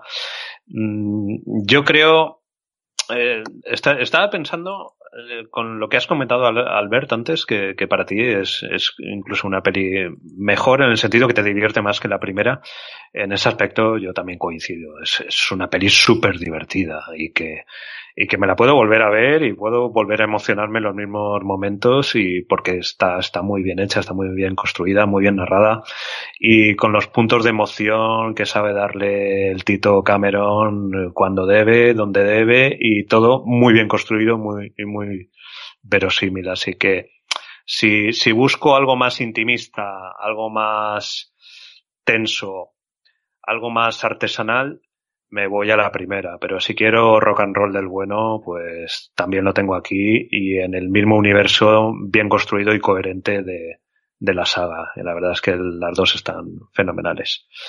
Eh, vuestras opiniones de cierre respecto a esta peli, por favor. Agustí. Bueno, pues lo, lo, habéis, lo habéis dicho vosotros ahora. Eh, para mí es un juguete súper entretenido, súper divertido, que hay que verlo pues Mm, con, la idea de, pues eso, de que es una película de los años 80, que seguramente si analizamos con, críticamente algunas cositas, pues le veremos pegas, pero claro, que analizado desde ese punto de vista, la película funciona muy bien. Eh, creo que es una película de un registro totalmente diferente a la primera. Y, y bueno, yo mm, particularmente me gusta más el cine que me ofrece la primera, pero eh, os puedo decir que la segunda la he visto tantas veces o más que la primera, eh, básicamente porque es eso, porque es una película muy agradecida y que combina muy bien momentos de, digamos, de cine más reposado, de intriga, de suspense, con momentos incluso de terror, eh, con, pues bueno, con, con, con, el que es el cine más de acción, frenético y, y, muy bien enlazado todo, con personajes muy divertidos y frases muy, que han quedado para la posteridad, ¿no? Mm. Para mí, para mí es cine de los 80. El cine de los 80 es algo que siempre digo. La gente se acuerda mucho del cine Spielbergiano. O del cine de acción de celebrado y tal. El cine de los 80 empieza a tener un músculo diferente en el sentido de que hay gente muy capacitada haciendo películas de género con un acabado descomunal. Y este es uno de los ejemplos. Y, por ejemplo, un año después vino Depredador. Cosas así por el estilo que son películas que en su momento se criticaban porque decían, es que Aliens es lo fácil, Aliens es lo comercial, le han quitado el miedo, le han quitado el no sé qué. No, no, no. Aliens funciona muy bien y tiene muchísima entidad porque el tío que la hizo, o al menos el tío que firmó el acabado y la gente que le acompañó, eran muy buenos haciendo esto. Y yo creo que con el paso de los años es una película que ¿cómo te lo diría yo? Alien, la primera, que es mítica, le va haciendo sombra, pero yo creo que cualquier espectador que no haya visto Alien se lo va a pasar pipa con ella. Y eso dice mucho en una película de 1986. Muy bien, pues si os parece hacemos la última pausa antes de entrar en el bloque final donde vamos a dar un repaso rapidito a, las, a la tercera y a la cuarta parte que coinciden con las dos últimas misiones del, del juego y, y bueno, pues eso, nos vemos en un ratín. Hasta ahora mismo.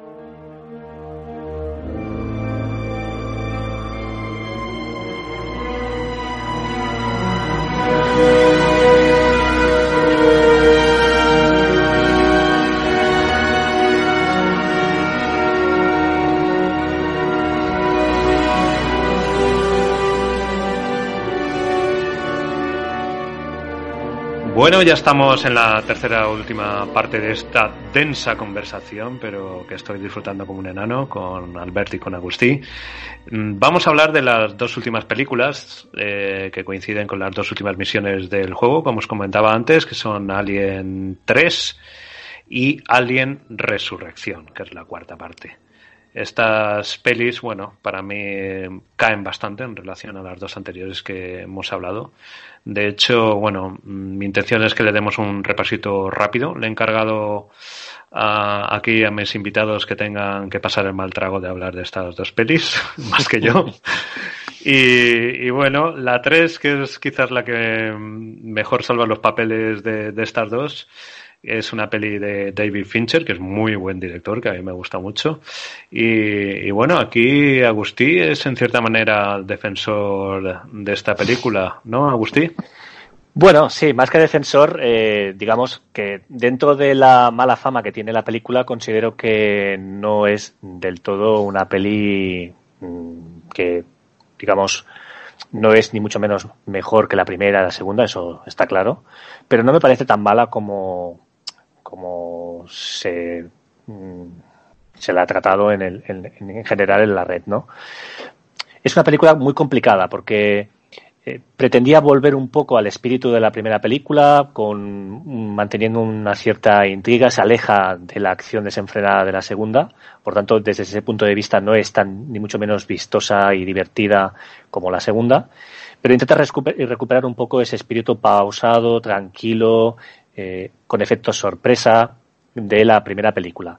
Pero tampoco llega a conseguirlo básicamente porque eh, primero ocurre esto, la película ocurre en una estación de, es, es, bueno, es una estación, más bien es un, es un planeta prisión, donde hay personas, eh, teóricamente hay una serie de, un elenco de personajes, pues que son, pues violadores, personas indeseables, en los que es muy difícil que el espectador se pueda, pueda conectar con, con, estos personajes como podíamos conectar perfectamente pues con Vázquez, con Hitch, con Hudson de la segunda película, ¿no?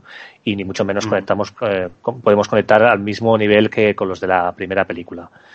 Entonces, claro, es, digamos, hay demasiados eh, aspectos que hacen que la película sea complicada de digerir. Eh, primero también porque los efectos visuales se utiliza, ya no se utiliza esos robots o la, digamos, la originalidad del planteamiento a la hora de hacer los efectos especiales de la primera a la segunda, eh, queda aquí todo delegado a, unos efectos especiales por ordenador que se notan mucho. Entonces eso también le da, hace perder un poco de realismo, de verosimilitud a la película. Entonces, claro, no conectamos con los personajes. Eh, los efectos especiales se nota que están hechos por ordenador. Eh, luego tenemos una historia que tuvo muchos problemas. El guion, eh, varios guionistas fueron eh, despedidos. Eh, Devin Fischer fue fichado deprisa y corriendo. Se encontró ya con algunas escenas rodadas. Eh, en fin, era también un, era muy jovencito. Creo que fue su primer trabajo en serio. Creo que había trabajado hasta entonces, no sé si en televisión, en, en haciendo vídeos, etcétera, videoclips y tal. Y claro, aquí le dan de pronto y por, y por razón le dan un papelón, le dan el papelón de tener que hacer una, la tercera película de una saga exitosa, ¿no? Entonces, pues bueno, fue todo, todo eso añadido hizo que la película tuviera muchos problemas. No obstante, es curioso, ¿eh? ahora que hablábamos antes de que la segunda, la primera película había costado 11 millones, no recuerdo cuánto costó la segunda, pero esa tercera costó unos 50 millones, pero no obstante ganó el triple, es decir, ganó 150 y pico de millones. Entonces, desde ese punto de vista, comercialmente, la película funcionó lo que pasa es que a nivel de crítica pues no, no funcionó tanto.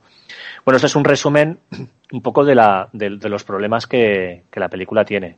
Eh, es decir, se nota que Devin Fisher hace lo que puede, tiene escenas eh, que se nota mucho pues su mano, su toque, pero claro, es un guion complejo, se nota que es un guion no voy a decir que improvisado, pero se nota que ha habido varias personas que han trabajado sobre ese mismo guion. Pero no obstante, eh, la película se deja ver, es decir, no, no creo que sea una película desastrosa, como se ha dicho algunas veces. Adolece de que no tiene los puntos fuertes de la primera, ni tiene los, los aspectos de la segunda. Es una película que está a medio camino de la primera y de la segunda. Mm, la acción que hay no es comparable a la segunda. El, miedo, eh, el efecto que crea, que intenta crear eh, David Fincher con, con, esta película no es la, esa, ese clima que se crea en la primera película. Es, es complicada de, es una película difícil de, de, de, de tratar, de, explicarla, ¿no? Mm. De, defenderla, mejor dicho. Pero bueno, yo creo, eh, yo creo, Agustín, si me permites, sí. eh, que también hay, hay una cosa clave, ¿no? Que, que, es en el momento que se, que se descubre eh, la propia la propia replay que, que mm. bueno, pues eh, creo que es a, haciéndose un escaneo, una radiografía o algo que descubre el bicho, que tiene el bicho en, en su interior, ¿no? Mm. Y, y en ese momento, claro, tú ya sabes, por el conocimiento que tienes de las dos películas previas, ya sabes que eso va a acabar con su vida. Mm. Entonces, esa Ripley, que hasta el último segundo de, en las dos películas anteriores la hemos visto pelear por su vida y, agarrarse a cualquier resquicio de esperanza, incluso para rescatar a, a, a Nut en, en, la segunda película, pues aquí, que a Nut te la matan desde el inicio, ya no hay niña, eh, Higgs, que también estaba, creo que estaba ahí, lo habían metido también en, eh, dentro del congelador, que estaba recuperándose de las heridas y tal, también estaba muerto. Hasta el Bishop, que bueno, lo recupera en un momento, pero aparece y dice, apágame porque ya no quiero saber nada más ni de mí mismo. Y ella, que también va a desaparecer, o sea, es una película deprimente. Porque Uf, luego la prisión que... llena de locos, el ambiente este es pseudo religioso a mí me deprimió, me deprimió bastante cuando la vi, ¿no? Me dejó un pozo bastante agridulce. Hmm. Bueno, Fincher, eh, Fincher llega del mundo de la publicidad de los videoclips. Entonces se encuentra con algo que en principio es caramelillo, ¿no? Hacer una tercera parte de Alien y él mismo dice que, el, que, que, bueno, que hubo muchas injerencias, que el guion era malo, que no lo pudo reescribir, plazos de entrega, cosas así por el estilo, y hace lo que puede por tener una caligrafía correcta y sacar planos bonitos, como poco. Intenta hacer que el, punto de vista del alien por los túneles sea dinámico. Intenta hacer muchas cosas, pero la película es como muy muerta. Eh, en líneas generales hay mucho plano de gente que está cascando lo triste que es todo y hay que ver que tenemos una mujer aquí para acabarlo de arreglar. Y tiene un problema, un problema básico. Empieza la película y hay un montaje y te explica más o menos de una forma visual que ha habido un incendio en la Sulaco, que la nave ha salido disparada, que se ha estrellado y que es recuperada. Con lo cual, cuando ella sale del, del hipersueño, está el personaje de Charles Dance, que es el, el médico, que está muy bien a él en la película, y la película empeora notablemente cuando él muere eh, sí. cuando desaparece este personaje. Correcto. Que le dice, ha pasado esto, esto, esto y esto, eh, la niña murió ahogada, eh, Higgs murió en el incendio, el androide está hecho un asco, etc, etc, etc.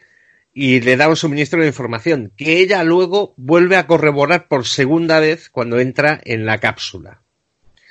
Eso es un problema bastante gordo porque tú como espectador recibes tres veces lo mismo, más la adición de que ella tiene un alien dentro. ¿Qué pasa con esta película? Esta película, en el fondo, mentalmente, mientras la estaba viendo, digo, yo le quito el personaje de Ripley y me quedo con una colonia penal pseudo religiosa, eh, con Charles Dance como eh, mente científica y Charles, Charles, eh, ¿cómo se llama el otro? Charles Dutton que interpreta a Dillon, como líder de facto luchando contra un alien que les ha caído allí. y te queda como la cosa, pero con un sustrato pseudo religioso, ¿no? Te queda una película de tíos eh, atrapados, luchando hermanados contra una amenaza. Te queda algo diferente. Yo creo que el problema es precisamente la inserción de Ripley. Que al fin y al cabo ella tampoco es tan decisiva. En un momento determinado acuden a ella como líder y la ejerce un poquito. Hay la trama del alien que no se la quiere comer porque el alien percibe que ella ya lleva una cría dentro, etc. Eso vale bien de acuerdo, pero a mí me, me da la impresión de que si se hubiera articulado la película de una forma diferente, sí, es igual que falla. tienes algo, ¿no? Es que falla, sí, a ver, el guion, el guion falla. Es decir, es que en, no encaja, o sea, no, no se sabe muy bien. Tengo la sensación de que no tienen muy claro por dónde quieren ir. Es decir, no va a haber acción, sí va a haber acción, va a haber un poco de misterio, vamos a intentar dar un poco de sorpresa, terror, tampoco hay terror como pueda haber en la primera o en la, en la segunda. Sí que juegan con el efecto sorpresa, que seguramente es el aspecto más, eh, digamos, más de la película, que es la muerte de Clemens, el doctor, que da la pinta de que va a ser un personaje, pues eso, protagonista importante, un hombre, pues parece que es el, que tiene más luces, digamos, de esta colonia de, de zumbados, ¿no? y de pronto te lo matan. Y te lo matan en una escena pues sorprendente, eh, inesperada. Y seguramente esa es la sorpresa de la, de la película, ¿no? El, el, el, cómo te matan a este, este personaje que por la por los minutos y por el tratamiento que se le estaba dando parecía que iba a ser un personaje principal. Entonces, en ese sentido, claro, parece recuperar un poco el espíritu de la primera, donde no sabes muy bien quién va a ser el personaje, eh, protagonista, aunque tú ya aquí estamos hablando de una tercera película en la que está claro que Sigourney Weaver va a ser la protagonista, ¿no? Entonces, claro, ya no te pueden engañar, ya no te va, no, la primera película no sabía por, por dónde iban a ir los tiros, quién iba a ser el héroe, y por tanto tiene ese efecto sorpresa, pero aquí ya sabemos que es Sigourney Weaver. Entonces, el, efecto de, de, la muerte de Clemens no deja de ser un efecto que, bueno, no, no tiene esa potencia que tiene la muerte de Dallas en la primera película eh, tampoco tiene los combates ni, ni esa soltura y esos diálogos divertidos de la segunda. Entonces es una película que está a, medio camino, que parece que quiere, que quiere, ir a un lado, pero luego va hacia otro. Se queda a medio camino de nada. Y bueno, lo que comentas de tu interpretación sobre Sigourney Weaver, pues es correcto. Es que tampoco eh, tiene ese papel de rol dominante de líder macho que eh, va, va, a salvar a todo el mundo, ¿no? ¿no? No tiene ese rol de la segunda película, no tiene el rol tampoco del, del tramo final de la primera. Mm, y además, aquí hay, hay cosas que son. Una cosa es la película cuando tú la ves, otra es cómo se gesta, ¿no? Eh, Sigourney Weaver cobró una barbaridad. No sé si cobró 10 millones o 15 millones, una barbaridad, sí. Entre otras cosas porque lo único que tenían claro es que iba a cortarse el pelo a cero porque la idea era que esta gente iban todos rapados. Eh, vale, pues le pagaron una barbaridad. Entonces, claro, eh, hay alguien que quiere hacer una película de Alien, quiere hacer una película de Alien con Ripley, con Sigourney Weaver, desde luego, en la cabeza del cartel. Eh, convence a la estrella, llega allí, le tiene que dar papel a la estrella, etcétera, etcétera. Y, y, entre pitos y flautas nadie se ha molestado en hacer que el mecanismo del guion funcione y probablemente cuando llegó Fincher eh, tuvo que rodar rápido. Yo la impresión que tengo es que la película está rodada rápido, porque por ejemplo la el final de la película con esta gente llevando al alien al interior de la fundición a través de unos pasillos. Uh -huh es un cacao de narices. O sea, no tienes un sentido de la orientación. Eh, tú como público no estás orientado. Hay un laberinto de túneles. Y van diciendo, cierra el túnel B, cierra el túnel C, abre el túnel A, cierra el túnel D y tal, pero tú no estás ubicado. No, no, no estás ubicado. Entonces ves a gente eh, que está intentando atraer al alien a un lugar, pero es que todos los pasillos son puñeteramente iguales. También pasa que los secundarios aquí son muy secundarios. Entonces sí. no hay el efecto mm. empatía. Y, ni nada por el estilo. Y por ejemplo, eh, el tío que te mola al final es Dillon. Uh -huh. Porque es, aparte de todo, el tío que lo interpreta tiene una presencia atómica. Y, y, y Dillon podría ser el que resolviera el entuerto, pero el personaje de Ripley está allí porque because reasons.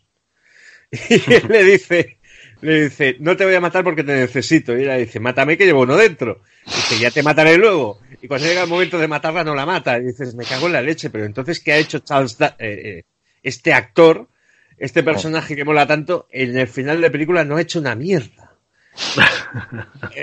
son, son cosas, o sea, sobre todo estamos hablando de Fincher, que yo creo que es un gran narrador, es un gran explicador de las cosas. Yo creo que Fincher lo veía, pero que es cómo se hace la película, paso de combate. bueno, es que es que de hecho él, reniega de esta película, o sea, él considera que cuando hablan de ella mm, no, lo, no, no la considera suya, por así decirlo, ¿no? Es decir, mm. a él lo fichan pues por circunstancias, eh, se encuentra con, con el con un cacao tremendo y, hay un montón de despidos. Que no sé cuántos personajes, no sé cuántos escritores, eh, guionistas fueron expulsados, uno o dos seguro. Y luego eh, un mal rollo entre también actores, eh, cambios de guion sobre la marcha, en fin, un desastre. Es, una pena que una película, o sea, tardas, porque esta película además eh, se saca en el 92, es decir, también seis o siete años después de la tercera, ¿no? Ay, de la segunda, perdón. Entonces, claro, estás esperando con ganas una tercera película y de repente resulta que cuando van a hacer esa tercera película no tienen ni un guion, es un pollo de proporciones eh, inconmensurables y dices, ostras, pues menudo pastel, ¿no? O sea, ya se podían haber puesto de acuerdo antes de hacer la tercera película, pues en tener un buen guion, en tener una historia adecuada y, hablar bien del tema, ¿no? Es que muchas producciones, el guion, eh, muchas producciones empiezan que el guion final final no está acabado. Eh, por volver a citar el ejemplo de Jungla de Cristal, estaban rodando y contrataron a, Stephen de Souza para que hiciera una reescritura para acabar todo, ¿no? Pero el armazón de la película lo tenían. Entonces, Stephen de Souza lo que tenía que hacer era afinar y añadir y sobre todo buscar el final y buscar el motivo por el cual podrían escapar los terroristas de allí. Al final lo encontró.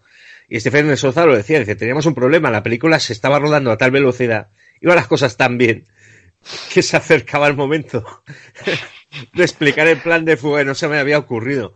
Pero en el sentido era, no es habitual que en una película todo vaya tan bien que acaben por pillar al guionista que lo pule todo. Aquí es diferente, aquí tienes otra impresión. No es acabar de pulir o añadir o que llegue el director y diga, escríbeme unos diálogos. Lo que se, lo que se conoce como el doctor de guiones, ¿no? Carrie Fisher era la doctora de guiones. No, este es un trabajo ya de base, de decir, igual es que tenías el arranque de la película o digamos que podías tener en el momento de rodar, vete a saber, hasta que muere el personaje de Charles Dance, tiene mejor pinta que el resto. Igual tenías a gente que escribiendo a cuatro manos y siendo despedidos y siendo contratados, y gente que escribía por días o por líneas. Mm. Yo tengo esa impresión. No sé si fue tanto así, no me he informado tanto. Pero desde luego es una película un poco deslavazada. Sí, sí, es un poco. La sensación sí que es cierto que es de, de, que te deja un poco frío. Lo que pasa que sí que es cierto que yo cuando, lo, cuando la veo eh, agradezco el hecho de que hayan intentado volver a ese espíritu de la primera, que como digo no lo consiguen del todo eh, porque ya no hay ese efecto sorpresa. La muerte de Clemens, que es el punto, uno de los puntos fuertes en teoría de la película, impacta, sí, porque te piensas que va a ser un personaje importante pero claro, no tiene ese efecto de la primera. En fin, hay, hay toda una serie de circunstancias que hacen que la experiencia no sea tan satisfactoria, pero no obstante la considero mm, no, hay gente que considera que ahí se muere la saga, ¿no? En la, tercera película. Bueno, yo creo que a medias, ¿no? O sea, ni tanto, ni, ni tampoco, ni, ni, ni mucho. O sea, yo diría que es un intento que no sale del todo, del todo bien de volver a ese espíritu de la primera después de esa segunda película eh, frenética, que bueno, sale un poco mm. mal parada. Pero considero que está mucho mejor que, por ejemplo, las últimas películas que se han hecho. Mira como, mira lo que te digo. La, encuentro mucho más interesante que, por ejemplo, Prometheus o que eh, la otra, la de Covenant, ¿no? Pero bueno, esto, esto va a gustos, ¿eh? O sea, yo personalmente antes me, siento a ver Alien 3 que no una de las últimas de, de Ridley Scott. Sí, pero el, tema está en que Scott, aún no están, estando en total desacuerdo con, con Prometheus y también con Alien Covenant, se nota una mano tremenda y se nota que hay un trabajo, como te lo diría, hay una apariencia de película mucho mejor. Y tanto. Aunque lo, que te explica es, un, es una paridad de narices. Aquí lo que se ve, si tú no sabes que es una película del director, que es que es de David Fincher, tú te ves esta película y piensas que te la puede haber rodado cualquier artesanillo más o menos de, es que, de medio pelo. Tiene muy poca personalidad. Exacto, es que de, David Fincher, yo cuando ves una película de él, eh, tiene una forma de hacer, eh, además incluso, incluso la iluminación que utilizan sus películas también es, bueno, utiliza unos tonos, una... Aquí no, no veo eh, no veo esa mano de, de, Fincher. O sea, sí que seguramente también por el hecho de que es su primera película, ¿no? Y tampoco eh, creo que David Fincher es uno de esos directores que escoge los temas muy cuidadosamente. Le gusta todo el tema, pues de bueno, ahora con la serie Mindhunter, por ejemplo, pues va a un camino, busca personajes un poco eh, asesinos en serie, eh, tiene una forma de, narrar sus películas muy especial, tiene, una, tiene un sello especial. Esto eh, sí que es cierto que, lo que cuentas es que en esta película, en Alien 3, no, no le vemos ese sello, ¿no? no quizás sí en la utilización de la cámara en algunos momentos, pero no veo... Tira, tira videoclipero porque es una cosa que él había realizado y tal. Tira videoclipero y hace cosas como, por ejemplo, en, una película que tiene sets muy dispares, o sea, por, ejemplo, el comedor parece una nave espacial, el comedor de la mm. cárcel. Sí. Y en cambio, el resto es como muy retro. Y ya cuando entramos en la parte de, de la fundición, aquello es un sin Dios. O sea, sí, sí. o sea eh, pues él, por ejemplo, tira un plano muy bueno en una reunión cuando está en la parte de la fundición. Aprovecha para subir la cámara en paralelo a una tubería que hay en una pared que es un plano simplemente bonito. Es que yo me imagino a David Fincher llegando al set, que no lo debe haber escogido en la localización, eh, apremiado de tiempo, diciendo, ¿qué puedo hacer? ¿Qué idea se me ocurre para tener un plano que esté bien? Que le dé empaque. Sí. Claro, eh, esto yo le reconozco el esfuerzo y meterse en el jardín. Y en cuanto al presupuesto, esto cuesta 50, recauda 150 y pico. Pero claro, estamos en el 92. Hay que pensar que, por ejemplo, la segunda costó 18 y recaudó 130 y muchos. No, no, y la primera, ya te cuento. Sí, sí, sí, en proporción. Es evidente que no es, no es un ah. éxito, pero tampoco es un fracaso. Es, es, eh, todo es muy relativo porque ya sabes cómo funcionan las cuentas en según qué empresas, ¿no? Ya. Que, que tú, eh, o sea, se hacen aquello las, previsiones a futuro y demás. Y es, eh, es sobre todo el, el concepto este de que alguien está al frente de la saga y después de haber pegado este petardazo, que fue un petardazo porque, aparte de la recaudación, no creo que convenciera a nadie, la voluntad de seguir que estaba ahí indica que había alguien al frente de la saga y que había intereses y que todavía rendía, pero eh, con el 3 se bajó muchísimo, muchísimo y luego nos vamos al 4 que aquello fue un locurón. Antes, de, antes de pasar al 4, yo, yo quería comentar una cosa que, ocurre en la 3 y que no hemos visto en ninguna de las anteriores, que, es eh, que Ripley finalmente se enrolla con alguien. Cosa que no ocurre ni en la 1 ni en la 2, ni falta que les hace a ninguna de esas películas introducir algún elemento romántico, ¿no? Y sin embargo aquí, pues, ni corte ni perezosa, pues, pum, se va y se acuesta con el, con el médico. Eh, yo tengo una explicación que es muy mía. En la película no te lo explican así, pero igual ella tiene los biorritmillos afectados por estar impregnada del alien. Sí, y no de cualquier alien, porque es, es, una reina, ¿no? Creo que comentan que es una reina, lo que lleva. Es una reina, y se confirma luego en la siguiente película, pero eh, yo creo que puede tirar, podría haber tirado por ahí, es que la película se queda escasa en, en eso, porque lo que es el punto del romance bueno, Charles Dance en aquella época era un tío guapo, elegante, satisfactorio y tal, pero como te vienes para ella, ayer, el, tío que le molaba era Hicks, que ha muerto horriblemente. O sea, eso también la película se olvida. O sea, para ella, Nut ha muerto ayer. Hicks ha muerto ayer. Sí. O sea, para ella ayer estaba con los malines. Sí, sí. Sí, que, se olvida todo muy rápido. Sí, sí, sí. sí. Bueno, quizás también el, para potenciar la muerte de Clemens. Yo no sé si lo que, lo que tú comentas al ver de, de, tus motivos, ¿no? De que pueda ser que los el, que note que el alien le está pidiendo un poco de, de jaleo, ¿no? De, de cuerda. Yo, creo, yo creo que es más bien para intentar crear como un vínculo entre Clemens, esa relación que, que ese buen rollo, ¿no? Se está desarrollando ese personaje de Clemens, para luego mm, intentar crear esa sorpresa, ¿no? De la, de la muerte de esa forma tan, tan sorprendente, rápida. No sé si, si está hecho adrede esa escena para eh, crear una cierta sensación más de sorpresa, en- de, de elemento Sí. Que, que, dé un poco más de empaque, que, el- que, el- espectador diga, ostras, lo que acaba de ocurrir, mm, Sí, te un- sorprende. Sí. No sé, ¿eh? Pensad, pensad que Clemens es el único personaje en tres películas, porque incluyo esta entera, que ha explicado su vida. sí, correcto. Sí, sí. Y además ha explicado una estupidez enorme y Mm. agradeces que sea un buen actor, porque mira que la historia que explica es chorra, ¿eh? Sí, Pero- bueno, la típica de médico. Eh, de hecho, en la primera película da- hay una escena que se ve que luego cortaron, en la que se ve, parece ser que Dallas y Sigourney tenían una relación, pero muy bien en la línea de, la, de muchas otras escenas que también fueron cortadas después por el por Ridley, finalmente no decidieron colocarla. Básicamente se veía como ella se quitaba el sujetador o se ponía el sujetador y daba la sensación de que estaba se había enrollado, estaba con, con Dallas, ¿no? Esa escena la, se ve que la cortaron porque no, no era relevante y, pero bueno, esto va en línea un poco lo que acaba de comentar ahora Fran- Franjo con el tema de, de, que es la única relación ¿no? que, que aparece en las tres películas por parte de Ripley.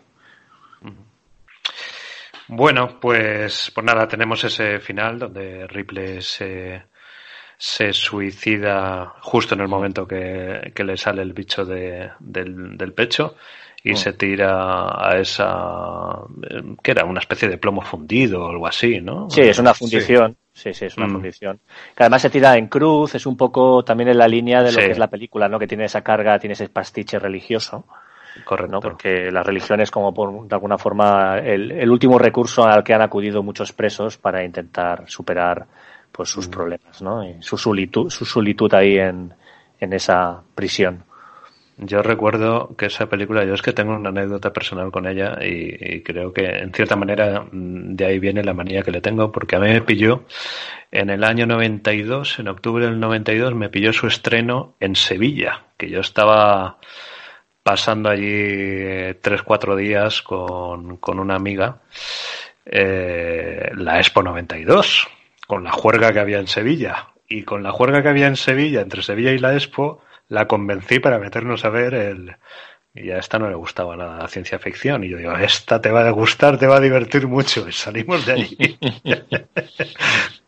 Me costó bastante recuperar los puntos de esa noche, ya te digo yo.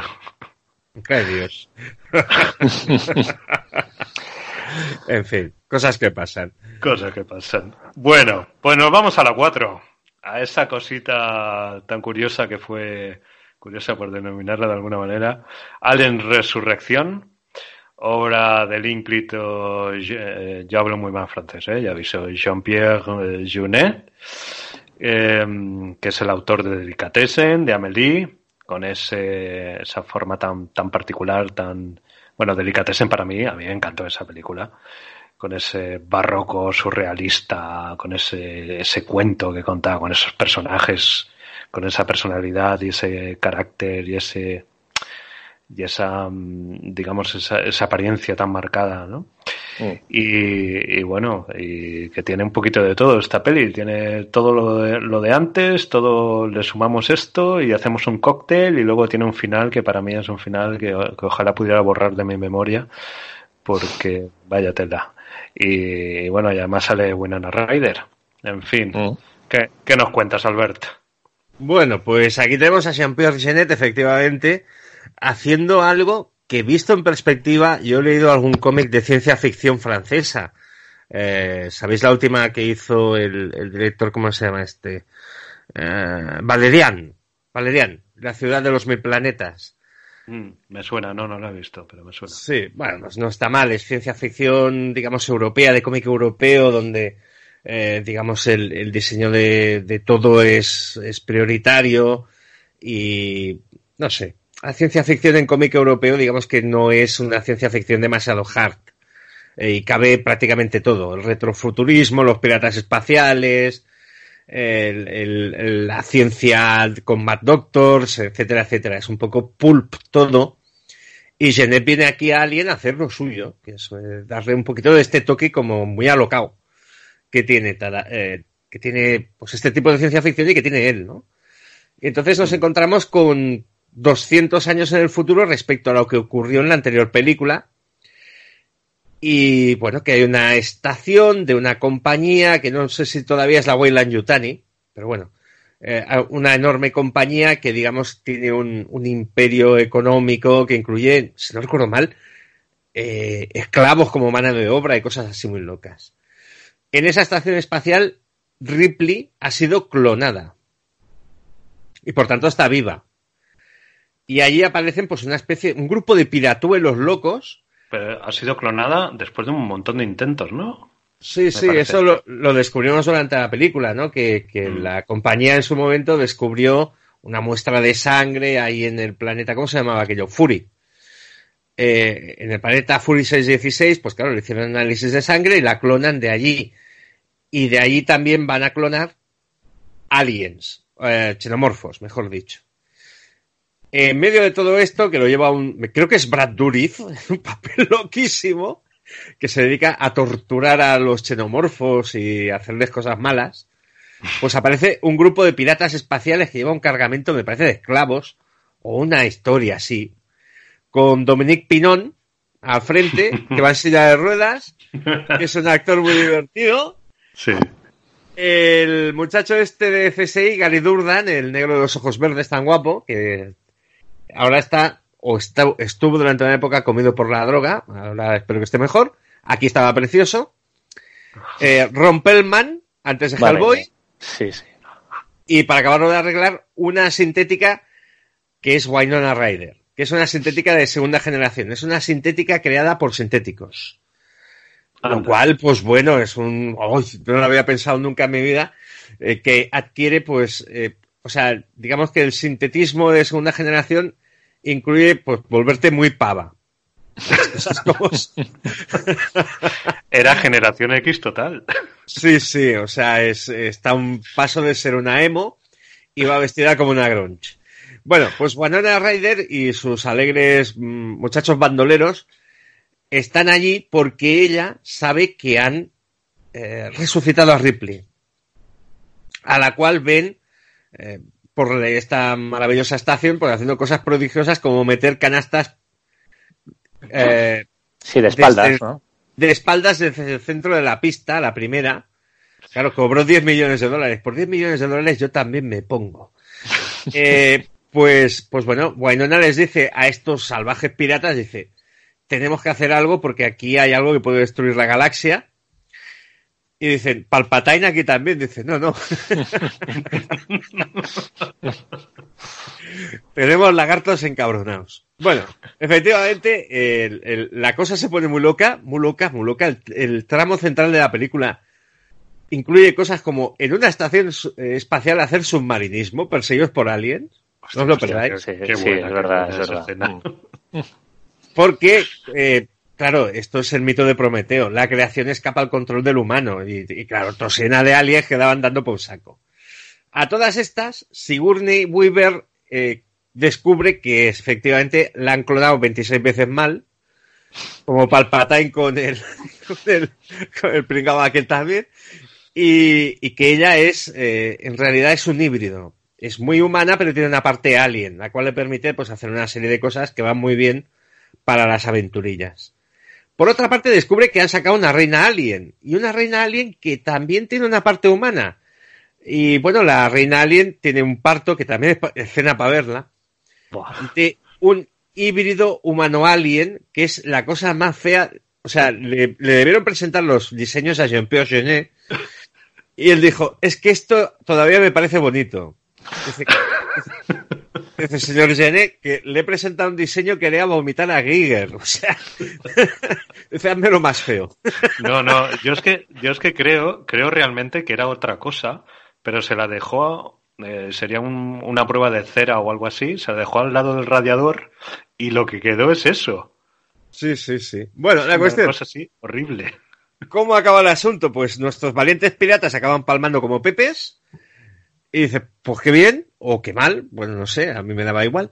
Eh, y Wainona y Ripley acaban huyendo en una lanzadera hacia la Tierra. Es la primera vez que aparece la Tierra. O no, en, en el montaje extendido de Aliens aparece la Tierra, pero desde lejos, ¿no? Sí. Y dicen, pues bueno, vamos, cogemos, aterrizamos. Y, y bueno, pues Ripley le viene. Yo lo, lo preguntaría, dice, a ver, si yo soy un peligro para el universo, igual hubiera sido conveniente que hubiera muerto en la estación espacial, pero bueno, ya coge y se la caña, ¿no? Pero bueno, ¿qué ocurre? Que el, el alien feote este también se ha venido con ellas. Porque si tú eres alien, al primer sitio donde vas, cuando tienes un rato, es a la nave de escape. Pero vas fijo. Dice, eso es una lanzadera, voy. Porque acabaremos ahí. Y siguiendo la tradición de las películas de Alien, Ripley, que tiene sangre con ácido, consigue derretir una ventana y expulsar al xenomorfo este guarro que acaba licuado en la atmósfera de la Tierra. El final de ellas es aterrizando, bueno, dándose un morrazo impresionante, saliendo y habiendo llegado al planeta Tierra. Pues muy bien. Pues esto es Alien 4, muy groseramente resumido, teniendo en cuenta que no he visto la película desde que la pagué por verla en el cine. Sí, sí, igual que yo, igual que yo. Yo la vi en el cine y horroroso. Eh, Tengo, tengo le- mal recuerdo. leyendas asociadas a Alien Resurrección. Durante mucho tiempo se dijo que se le había ofrecido a Alex de la Iglesia. ¿Qué me dices? Alex de la Iglesia, que se enteró, dijo, a ver, niños, niñas, ¿vosotros os creéis que a mí me dan Alien 4 y no me voy a hacerla?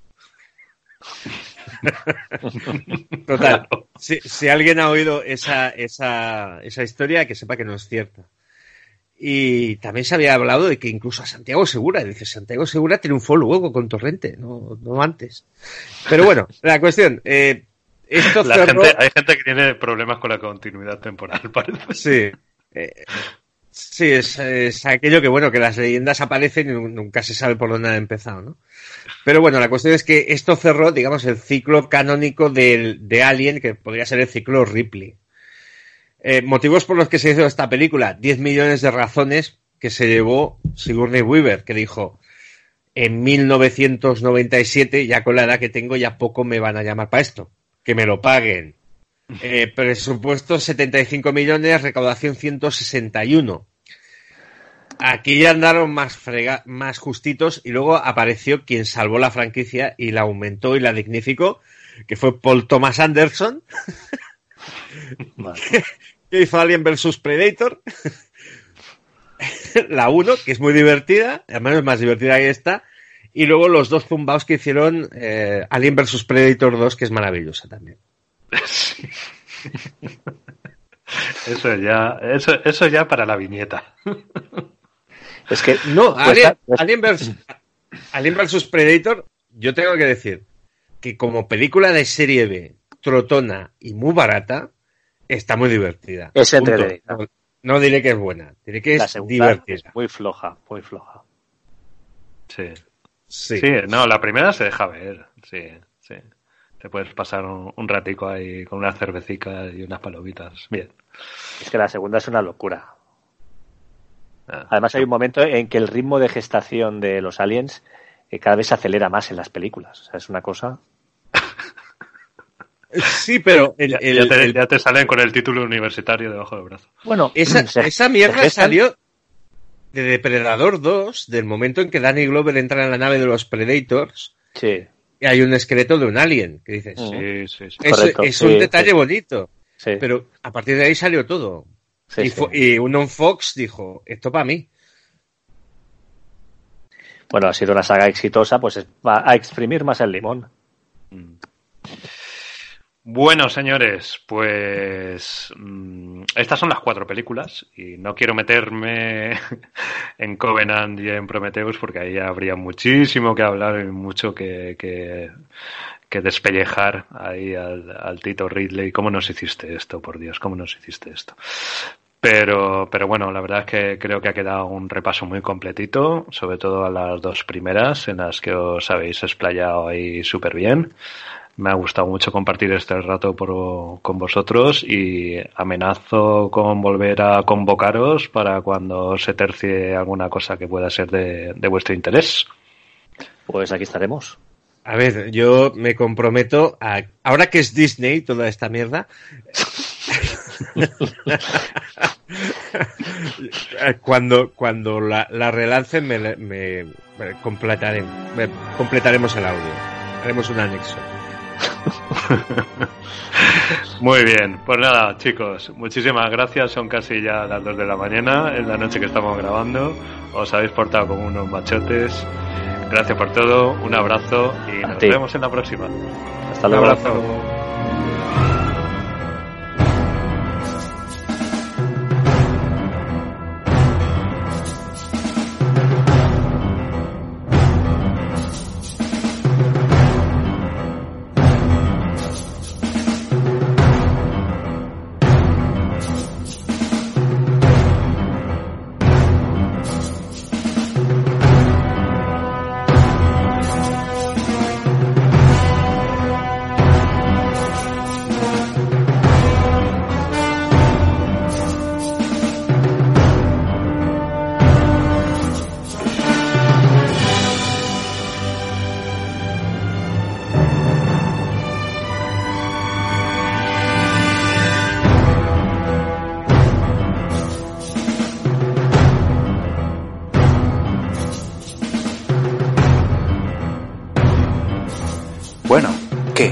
Decía yo? ¿Eh? Se os ha pasado el tiempo volando, ¿verdad? Pedazo de análisis de la saga de películas Alien. ¿Que queréis saber más? ¿Que para vosotros es una novedad que existan tantos, por no decir tantísimos, juegos de tablero en la actualidad? Juegos de tablero modernos que van mucho más allá de lo que conocíais. ¿Que os sorprende igualmente que existan juegos de tablero que se pueden jugar de forma completamente solitaria, que tenéis ese espíritu eremitesco y os apetece probar, pues en ese caso tal vez deberíais escuchar el podcast jugando solo. Lo encontráis en iVoox, lo encontráis en iTunes, podéis dejar vuestros comentarios en iVoox o poner una puntuación en iTunes, también podéis hacer lo que os dé la gana.